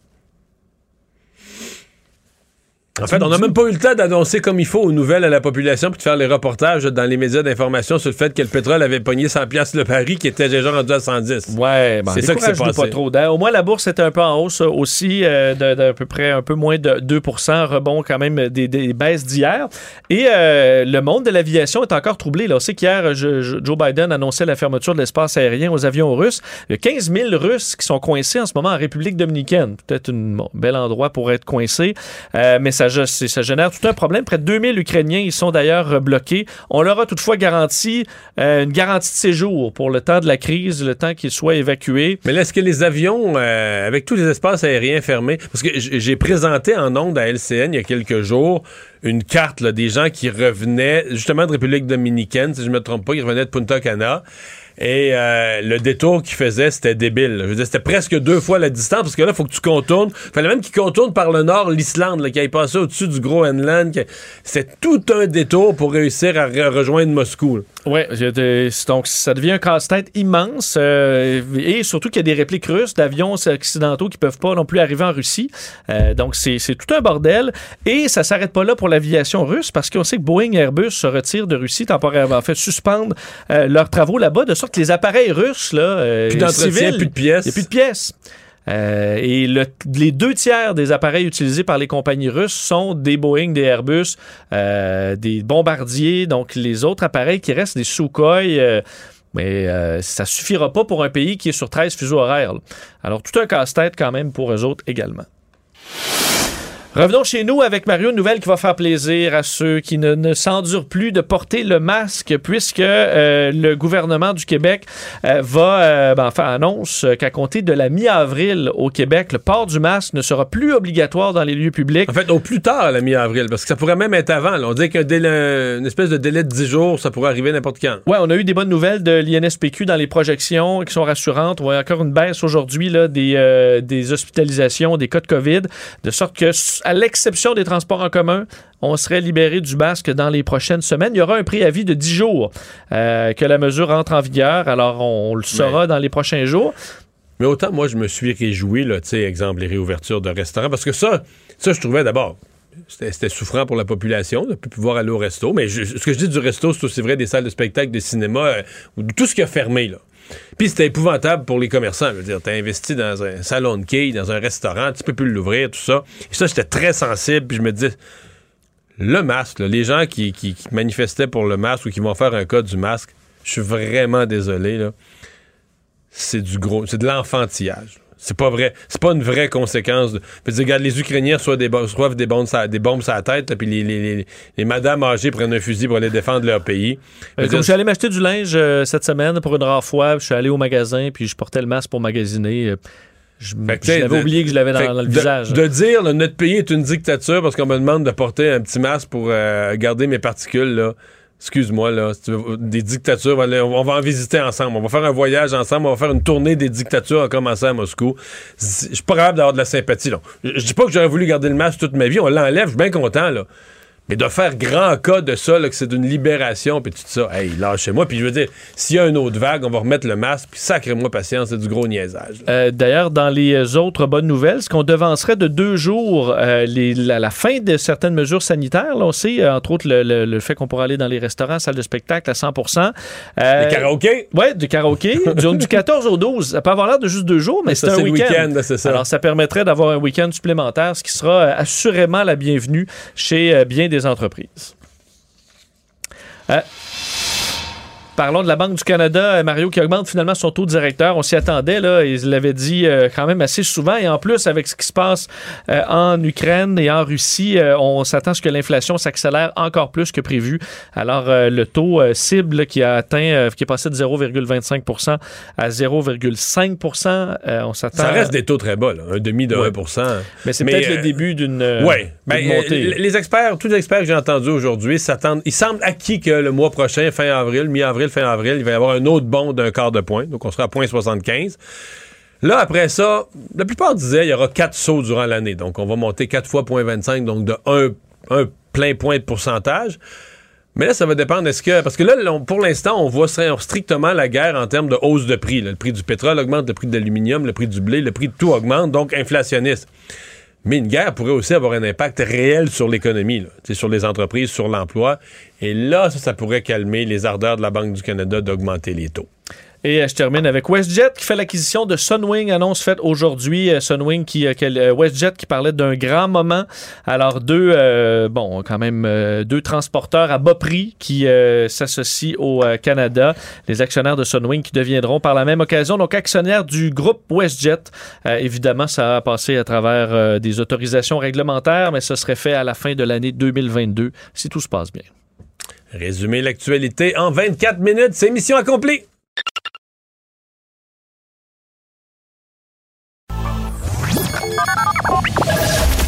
Mario Dumont. Joignez-vous à la discussion. Appelez ou textez le 187 Cube Radio 1877 827 2346.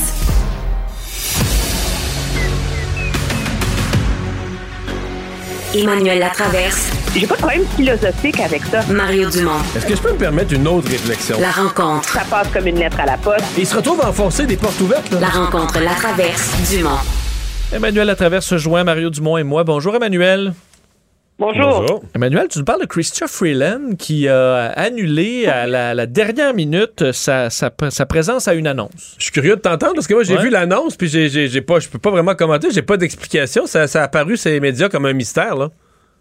Ben, c'est un mystère. J'ai- Je sors des ondes de la joute. Alors, j'ai pas pu investiguer profondément le mystère, mais c'est quand même, euh, c'est quand même surprenant là. Ce point de presse était annulé depuis, était annoncé depuis ce matin? Oui, c'est ça. 4h15. Il a été déplacé à 4h30 et il est annulé. Ça soulève deux enjeux dans mon esprit. C'est que le gouvernement est face à des choix difficiles où il faut aller au bout de trancher des litiges pas faciles. Deux, les sanctions contre les oligarques russes. Il y a quand même certains des plus gros oligarques qui ne sont pas sur les listes de sanctions de personne. Le plus connu d'entre eux étant, bien sûr, Roman Abramovich, qui est le propriétaire de la fameuse équipe de foot Chelsea en Angleterre, qui a très habilement mis son équipe de foot en vente aujourd'hui, euh, et qui est hautement protégé par Israël, parce que non seulement il est citoyen israélien, mais en plus il est un grand donateur au musée de Yad Vashem sur l'Holocauste, etc. Et lui, il réussit comme à se faufiler à travers ça. Euh, le problème, c'est que Mme Freeland, elle connaît comme le fond. Il faut pas oublier qu'elle, elle les connaît, les oligarques russes. Contrairement à toi et moi, là, on pourrait défiler des noms, on saurait ça ni d'Ève ni d'Anna. Mme Freeland, dans son temps, était journaliste hein, euh, économique, basée en Russie, et elle a écrit un livre complet sur comment les oligarques se sont enrichis et ont pillé la Russie.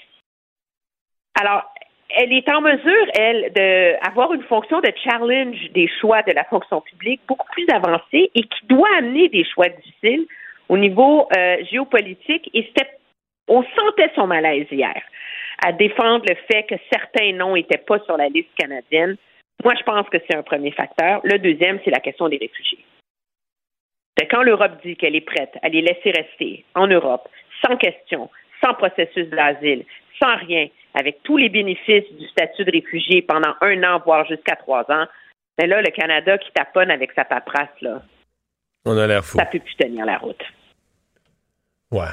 Mais annuler un point de presse, ça veut dire que ce que tu avais prévu, annoncé, de deux choses l'une. Soit que ça va pas assez loin, puis tu dis, garde, là, on va se faire planter, il faut aller plus loin ou soit que ça allait trop loin, puis qu'il y a une force de résistance à l'interne qui a dit ah, non, non, non, non, non, on peut pas aller là, il y a une conséquence qu'on n'a pas prévue, on va déclencher une catastrophe, on va... Tu sais, c'est les deux explications. Il y a une raison, il y a quelqu'un qui a, y a une... C'est pour annuler un point de presse à 20 minutes, ça veut dire que dans le 20 minutes précédent, il y avait une crise.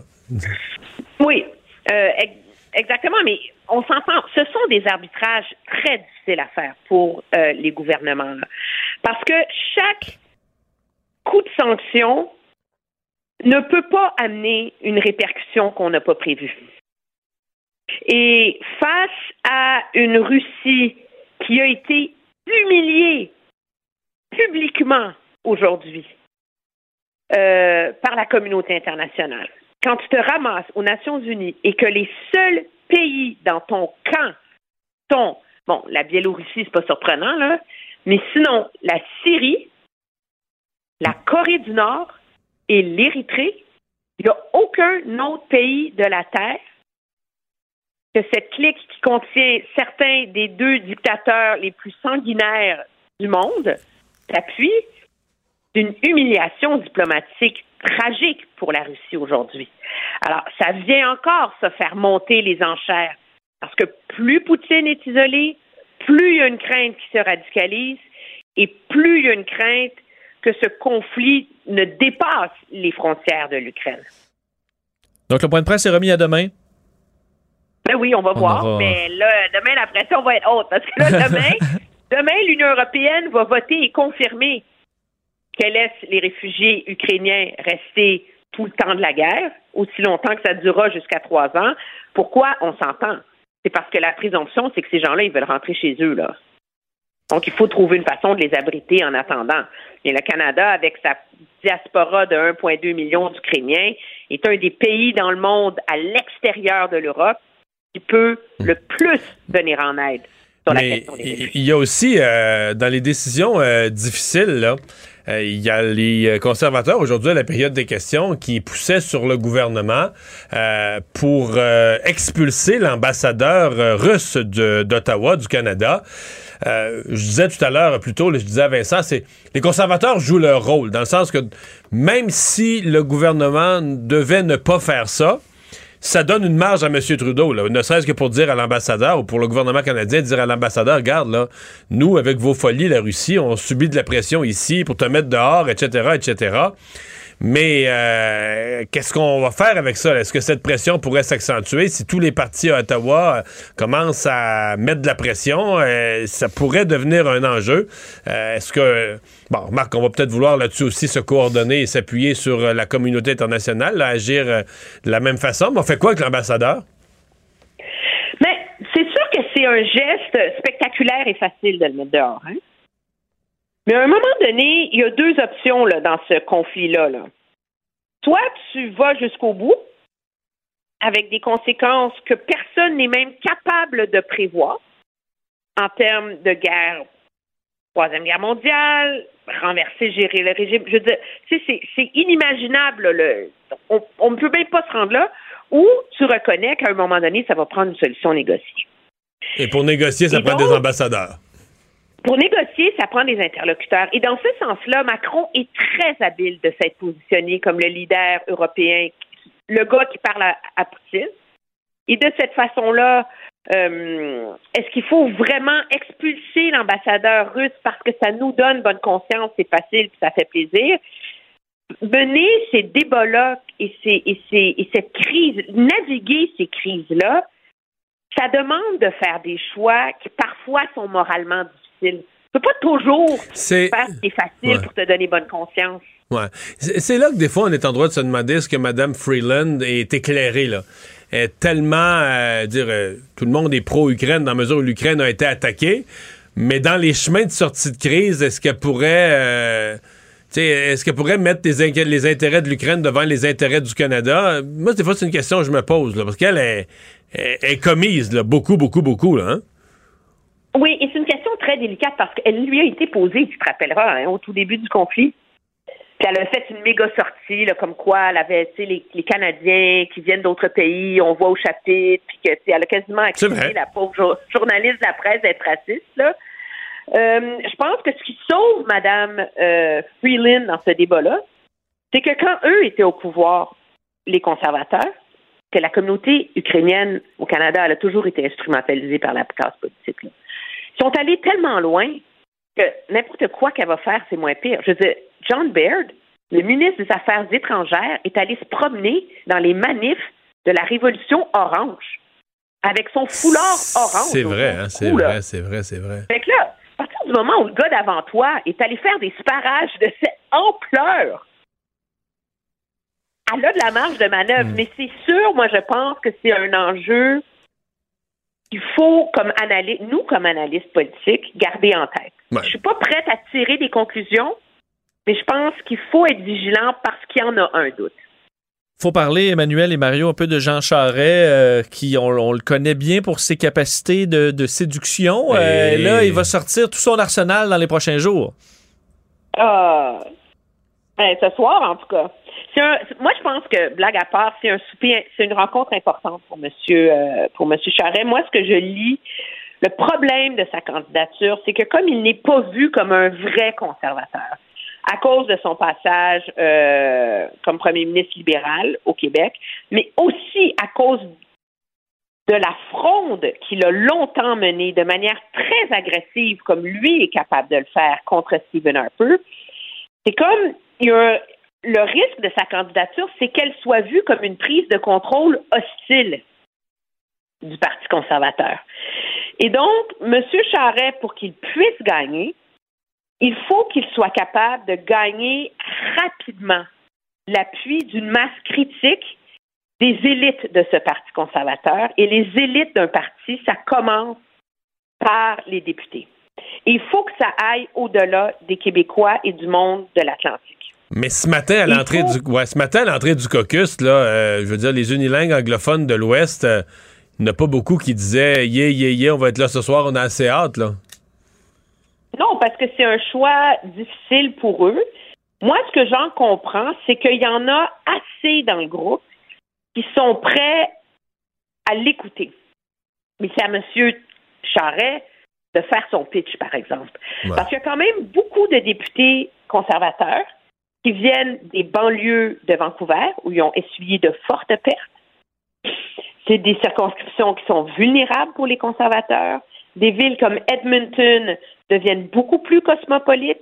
Et donc, l'électorat change et le besoin d'un chef peut-être un peu plus centriste se fait sentir aussi dans l'Ouest. Alors, il y en a une voie de passage, mais ce soir, c'est comme la grande séduction de Jean Charest. Ouais, Il faut qu'il rentre là et qu'il ferme le DC. Mais tu sais, ce qui est drôle, je regarde dans nos manchettes aujourd'hui euh, sur TVA Nouvelles, puis euh, tu sais, des gens qui seraient prêts à appuyer Jean Charest, là. Il y a Lise Thériault, la députée libérale, euh, il y a Christine Saint-Pierre, la députée libérale, il y a Sam Hamad, mais tu sais, c'est toutes des bonnes personnes, là, mais qui, tu sais, libéral à Ottawa, libéral à Québec, rouge, Sam Hamad, vient des filières de Marc-Yvan Côté, libéral, Oui. à, co- libéral à côté, à Ottawa comme à Québec. Oui, dis- mais regarde, ça, par exemple, ça, ça fait dire à bien des conservateurs que si Charest est élu chef, On pourrait élargir là, a la base. de gagner parce que moi, il y a Mais- de plus en plus de voix très libérales qui me disent que des libéraux centristes sont tannés de la gestion à- irresponsable des finances publiques de Justin Trudeau et Ouais. amplement prêts à franchir Mais là, t'es derrière. rendu dans une élection générale, mais pour l'instant, pour Oui, monsieur, pour monsieur Charest qui doit prouver que lui est un vrai conservateur, là, je veux dire, euh, des libéraux teints rouges de la tête aux pieds qui disent Ah ouais, on l'aimerait bien, là. Euh, je sais pas. Je sais pas si c'est ce qu'il faut. Non, c'est- faut marcher avant de courir, c'est sûr. Hey, merci Emmanuel, à demain. Au revoir.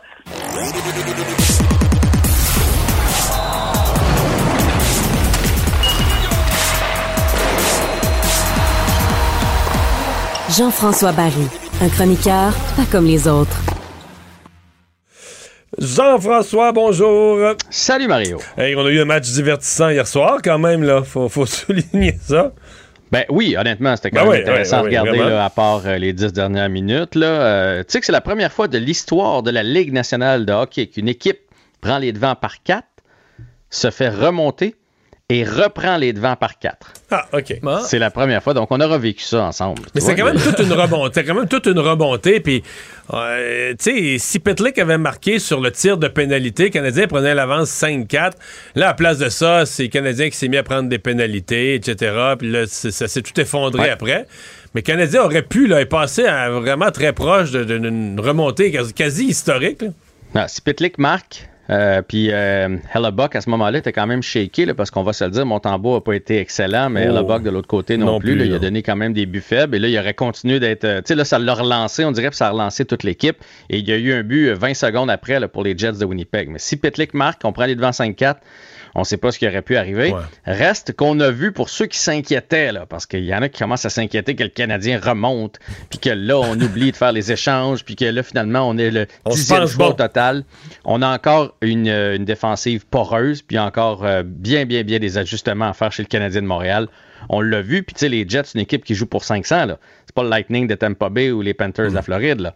Fait que, euh, on mais, se calme. Mais euh, dans tes notes là, que, tu, que tu nous as envoyées, il y a un nom. Je suis content que tu l'aies. Je l'aurais amené de toute façon. Mais il y a un vrai problème avec le Canadien. Puis c'est Hmm. pas un joueur, là. C'est pas un joueur qu'on renvoie dans les mineurs. Euh, c'est un joueur qui est absolument plus capable de jouer dans la Ligue nationale, qui est un combattant qui donne toujours le même effort, Brian, Brandon Gallagher. Mais je veux dire, hier, c'est pathétique. Puis là, mais parce qu'il est plus capable de suivre en patin, il accroche avec son bâton, multiplie les mauvaises pénalités dans tous les matchs. Mais sérieusement, il peut plus jouer. On peut plus le mettre sur la glace. Là. Il peut plus Ben, en jouer. fait, on pourrait le mettre, mettons, sur- tu sais, à cause de son effort, tout ça sur une quatrième ligne là, à 8 minutes par rencontre. Le problème, c'est qu'il acceptera Ouais. pas ça, puis ce serait, ce serait un affront. Mais ça. sincèrement, tu viens-tu de Paros? Le Canadien avait allé chercher un dur à cuire, George Paros, Ouais, puis ouais. il patinait tellement lentement, on disait, ben, c'est à 5 contre 4. Quand il est sur la glace, le Canadien est en désavantage numérique, mais c'est rendu ça. Quand, quand euh, Gallagher est sur la glace, bon, si le Canadien est dans zone adverse, il se met devant Ça le but, t'as toujours l'espoir qu'il Ouais. pousse dedans, il peut compter un but. Mais si le jeu est en zone centrale ou si le jeu revient vers la zone du Canadien, on est à 5 contre 4. Le Canadien est en désavantage numérique. Exactement. Puis le fait qu'il patine plus, ben, il distribue de moins de mises en échec aussi, parce que les gens oublient ça. là, pour donner des mises en échec, Faut que tu rattrapes le gars. non, mais parce qu'il faut que tu times. Tu sais, c'est- une question de timing quand même, la, la mise en échec. Il faut que tu arrives au bon moment où, où il est sur le bord de la bande. Donc, hier, deux pénalités. Et effectivement, il a donné deux plus. buts. Il a donné la game. Hier, il, est responsable de la défaite, là, vraiment. Puis Ah, en plus, il était, entre il- autres. il était sur les avantages numériques. Puis ça, on peut plus le mettre sur l'avantage numérique. Il perd la rondelle à chaque fois. Il faut le voir. À chaque fois qu'il touche à la rondelle, elle est perdue. Parce qu'il y a deux, deux raisons. Un, il est plus habile avec la rondelle du tout, du mhm. tout. Et deux, les adversaires le savent. Là. Puis personne ne le respecte. Donc, dès qu'il y a la rondelle, tous les joueurs en ordre, fonce dessus, ça va être facile, tu vas y enlever déblement. Déblement à l'autre bout. Il n'y a plus de main. Il n'y a, a jamais eu de grande main pour dribbler la rondelle.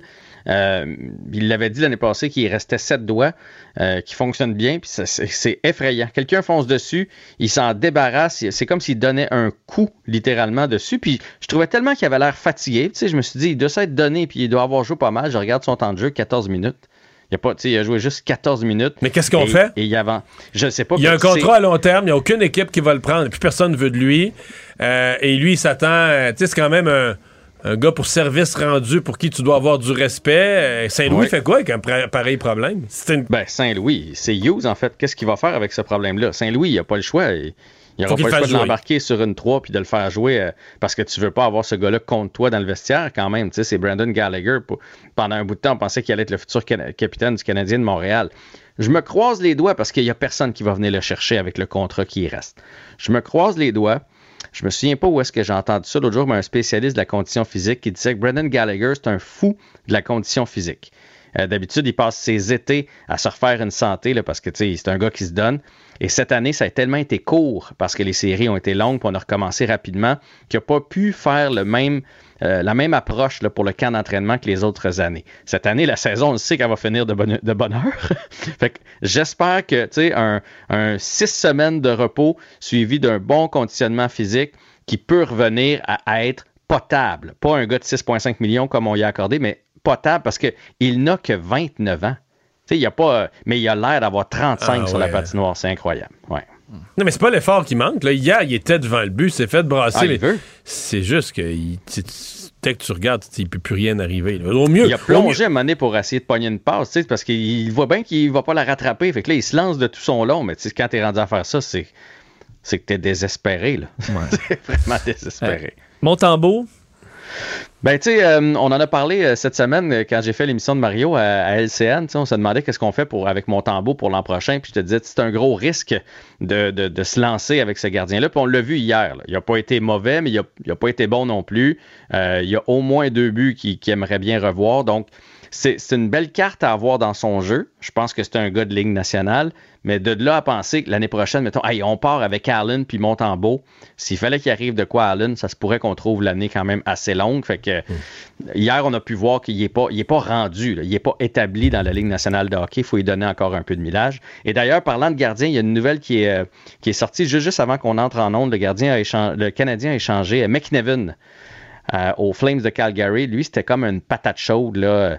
Euh, il, avait chialé cette année à Laval contre l'entraîneur, contre le fait qu'on l'avait ramené trop vite dans le filet. Il a encore chialé un peu cette semaine. Et là, il est parti parce que de toute façon, là-bas, on a Kevin Poulin qui fait super bien et on a Kaden Primo, donc on n'a pas besoin de lui. Et c'est, il est échangé contre des considérations futures, ce qui veut dire que c'est juste comme bon débarras. Ouais. Tu veux pas être dans la vie, tu veux jamais être échangé contre des considérations futures. Euh, puis Anderson, lui, qui est. Euh, eh. Mais lui, il est, plus à échanger. Là. Il, est plus, il est plus sur la liste de ceux qu'on serait prêt à, laisser aller. Mais, tu vois, je vous pose la question, là. Mettons qu'un DG vous appelle, un DG qui pense aller à la Coupe Stanley, puis là, il le regarde aller, puis il fait Moi, c'est la pièce qui me manque. Ça prendrait quoi pour que vous disiez oui? C'est non, c'est non, peu importe ce qu'on vous offre. Mais ben là, c'est parce que ça marche avec Suzuki. Écoute, là. Tu vas trouver des attaquants de ce grosseur-là, c'est tout ce qui manque aux Canadiens. T'en trouveras pas les boîtes de Cracker Jack, là. Non, mais on t'offre un choix, mettons, puis un super prospect. On t'offre, euh, je sais pas, les Rangers nous appellent puis ils nous offrent la frenière. C'est non. Parce que là, sa valeur est en hausse comme ça se peut pas, là. C'est un train, c'est un cheval, c'est un tank, là, ce gars-là. C'est incroyable. Mais moi, je le garde, là, mais je me dis, le téléphone doit sonner quand même. S'il y avait des appels pour Toffoli, il va en avoir pour Anderson. Ouais. Peut-être. Hey, un petit mot sur les sénateurs. Il reste 10 secondes. Oui, ben Melnick, qui a des, euh, le, propriétaire qui a des origines ukrainiennes, a décidé qu'il allait jouer l'hymne national de l'Ukraine avant chaque match d'ici à la fin de la saison. Mais ce fut d'ailleurs fort bien fait par une chorale ukrainienne hier à Winnipeg. Hey, salut, à demain. À demain. Mario Dumont et Vincent Dessureau. Joignez-vous à la discussion. Appelez ou textez le 187 Cube Radio 1877 827 2346. Cube Radio. Cube Radio. En direct à LCN. Mario Dumont qui nous attend dans le studio de Cube Radio à Montréal. Euh, Mario, on, le sent, Valérie, euh, Vladimir Poutine, pardon, qui est de plus en plus isolé, mais ça ne l'empêche pas encore d'y aller euh, de frappes qui sont vraiment meurtrières du côté de l'Ukraine. Ben, c'est ce qu'on craint. En fait, peut-être que plus il va être mal pris, plus il va être prêt à faire des dommages, à causer des dommages sur des civils, etc. Mais aujourd'hui, on a eu toute une démonstration à quel point il est isolé. C'est pas que ça attend de poids que ça, un vote des Nations Unies, mais c'est juste que tous les pays sont là. C'est la grande assemblée où tout le monde, comme on dit, tout le monde a un vote. Tous les pays sont là. Et euh, écoute, il y, a cinq pays qui ont voté avec lui. On a rarement vu un leader politique dans une situation aussi tendue avoir si peu d'alliés. Puis quand je dis cinq pays, ben faut que tu enlèves le Bélarus et la Russie, les deux, qui font la guerre à l'Ukraine. Évidemment, ils ont voté pour eux-mêmes. Il en reste trois. La Corée du Nord, la Syrie là, de Bachar el-Assad, puis l'Érythrée. Donc, c'est ça, les appuis euh, de, Poutine. Il y a la Chine qui s'est abstenue, mais l'abstention de la Chine, de toute façon, lui, il avait essayé de négocier un appui de la Chine. 141 pays, bon, on le voit la liste, tout ce qui est vert, 141 pays qui ont voté pour cette dénonciation de la guerre, demander l'arrêt immédiat de la guerre. Donc, c'est une... Euh, c'est une claque pour Poutine, c'est une démonstration qu'il s'est vraiment isolé. Mais c'est ça. Il faut pas, faut pas faire 1 et 1 égale 2 parce qu'il s'est isolé, il n'aura pas le choix d'arrêter la guerre. Au contraire, lui est mal pris, puis des fois, il n'y a rien de plus dangereux qu'un rat pris dans un coin, il va te sauter dessus. Donc, est-ce qu'il risque, lui, en se sentant mal pris, en se sentant isolé, de dire, ben là, j'ai pas le choix, faut que je frappe l'Ukraine le plus fort possible, faut que je gagne là-bas, faut que je, je sème la destruction et la désolation. C'est ce qu'on est en droit de craindre. Oui. Et les sanctions qui sont imposées par euh, la communauté internationale font mal, bien sûr, à la Russie, mais commencent à faire mal aussi aux pays qui les imposent, dont le Canada. On l'a vu avec l'essence. Mais là, il y a des entreprises aussi qui commencent à être drôlement mal prises. C'est le cas de le dire. Bien, beaucoup d'entreprises qui faisaient affaire avec la, Russie, là, qui, mhm. on leur demande de plus faire affaire avec la Russie ou on leur interdit de faire affaire avec la Russie. Moi, j'ai vu dans l'intervention de M. Trudeau aujourd'hui euh, d'une pierre deux coups. Il a fait d'une pierre deux coups. D'abord, oui, il dit à ses compagnies, écoutez, là, on entend que certaines d'entre vous sont, plus durement touchées. Euh, on va en tenir compte. On aura peut-être de l'aide spécifique pour des entreprises qui souffrent davantage des, euh, des mesures, des sanctions. Mais je pense qu'à travers ça, M. Trudeau nous fait prendre conscience à toute la population de dire, regarde, on est dans une guerre, on veut pas qu'elle devienne une guerre mondiale, mais pour l'instant, nous, on, on, y va de sanctions économiques. Et pour que les sanctions économiques fassent très, très, très, très mal à la Russie, il va falloir qu'elles nous fassent un petit peu mal à nous aussi. Et là, euh, vous avez parlé, Pierre, du prix, tu sais, le prix du baril de pétrole. On n'a pas eu le temps hier, avant hier, de dire dans les bulletins de nouvelles qu'il était rendu à 100 pièces que ce matin, il est déjà rendu à 110. Donc, les augmentations mm-hmm. qu'on a eues aujourd'hui à la pompe, c'est pas les dernières. Mais c'est pas juste le prix du pétrole. Le prix de l'aluminium. Bon, au Québec, on en mhm. produit, ça peut être payant, ça peut être payant pour nos entreprises, mais le prix de l'aluminium, c'est un intrant important dans plusieurs productions, dont les automobiles, euh, le prix du blé, le prix de plusieurs denrées alimentaires de base, le blé, le maïs, etc. Donc, euh, mhm. il va y avoir un coût, là. Puis bon, on pourra dire c'est probablement moins pire pour le Canada que d'envoyer des soldats, mais ce sera, faut, faut commencer à penser que ce sera notre contribution à dire, ben là, il y a un coût à donner pour punir beaucoup la Russie. Mais il va y avoir un prix à payer. Je pense que M. Trudeau nous a préparé euh, psychologiquement à ça. En tout cas, le message est passé et puis on verra au cours des prochains jours parce que on a l'impression que ça va traîner ce conflit-là, même si on commence à parler peut-être d'un cessez-le-feu. Ça fait partie des négociations de demain, semble-t-il, entre les partis. On espère que ça aboutisse à une chose comme celle-là, tout le moins. Euh, maintenant, parlons de Jean Charest, parce que là, il est rendu à Ottawa. Et ce soir, c'est une rencontre pour lui qui n'a pas l'air à susciter trop euh, d'engouement. Ben, il y en a, mais peut-être pas autant qu'il l'aurait souhaité. Ben, à, l'entrée du caucus des conservateurs ce matin, lorsque les journalistes interrogeaient les, députés, il n'y avait pas, non. Tu on aurait pu penser que plusieurs disent, ben oui, c'est ce soir, on a hâte, on va voir M. Charret. C'est comme s'il y en avait une couple, les cheerleaders de M. Ouais. Charret, disons, mais il y en a plusieurs qui étaient comme très réservés. On sentait pas un enthousiasme fort. Donc, ça va être un test. On va voir combien, euh, combien seront là, euh, sera. Ils nous disent, les organisateurs de Jean Charest, qui ont grossi la salle, qui ont été obligés de choisir une salle plus grande. Je l'ai déjà faite, celle-là. les, organisations les organisations politiques aiment bien ça. Dire, on avait réservé une salle, mais finalement, il y avait tellement de monde, il a fallu grossir la salle. on se vend rarement du contraire. Mais tout ça pour dire que ça va être une grosse grosse opération séduction. Jean Charest, il est excellent à gérer un caucus, il est excellent avec un, caucus, et là, il va être en mhm. mode séduction. Donc, attendez-vous qu'il présente un plan, un plan pour le parti, un plan pour le Canada, ah. qui soit à son meilleur, qui soit euh, très convaincant, parce qu'il doit convaincre ces gens-là qu'il est un vrai conservateur. Ça fait 24 ans qui a quitté le Parti conservateur. Depuis ce temps-là, il a été un premier ministre libéral. Bon, c'est pas le même parti à Québec, mais quand même, il doit leur prouver qu'il est un conservateur et qu'il a un plan pour les conservateurs. On suit ça ce soir et il y aura beaucoup de réactions sans doute euh, dès demain à votre émission. On vous écoute dès 10 heures. Au revoir, Mario. Alors, euh, Vincent, ben, on parle euh, beaucoup moins de la COVID dans nos bulletins de nouvelles. Ici, les mesures sont levées. Mais curieusement, il y a une couple de pays dans le monde qui en avaient presque pas eu.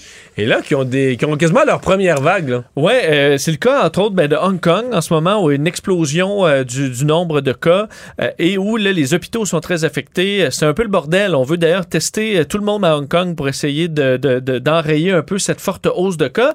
Et l'autre, c'est en Nouvelle-Zélande. C'est assez exceptionnel. Je regardais les chiffres. Il euh, faut se rappeler, dans la première vague de la Nouvelle-Zélande, le max qu'ils ont atteint de cas, c'est 80 par jour. Euh, ils n'ont jamais dépassé ça. Le max, c'est 80. Et genre une personne à l'hôpital. Oui. Et là, ensuite, ils ont eu pendant un an et demi aucun cas. Parce qu'ils euh, avaient une politique de zéro cas, mais ça coûtait cher, là, les frontières fermées. Et je me souviens d'avoir annoncé en ondes, il y avait une étudiante qui était une étudiante étrangère qui est allée, qui est allée à l'université d'Auckland.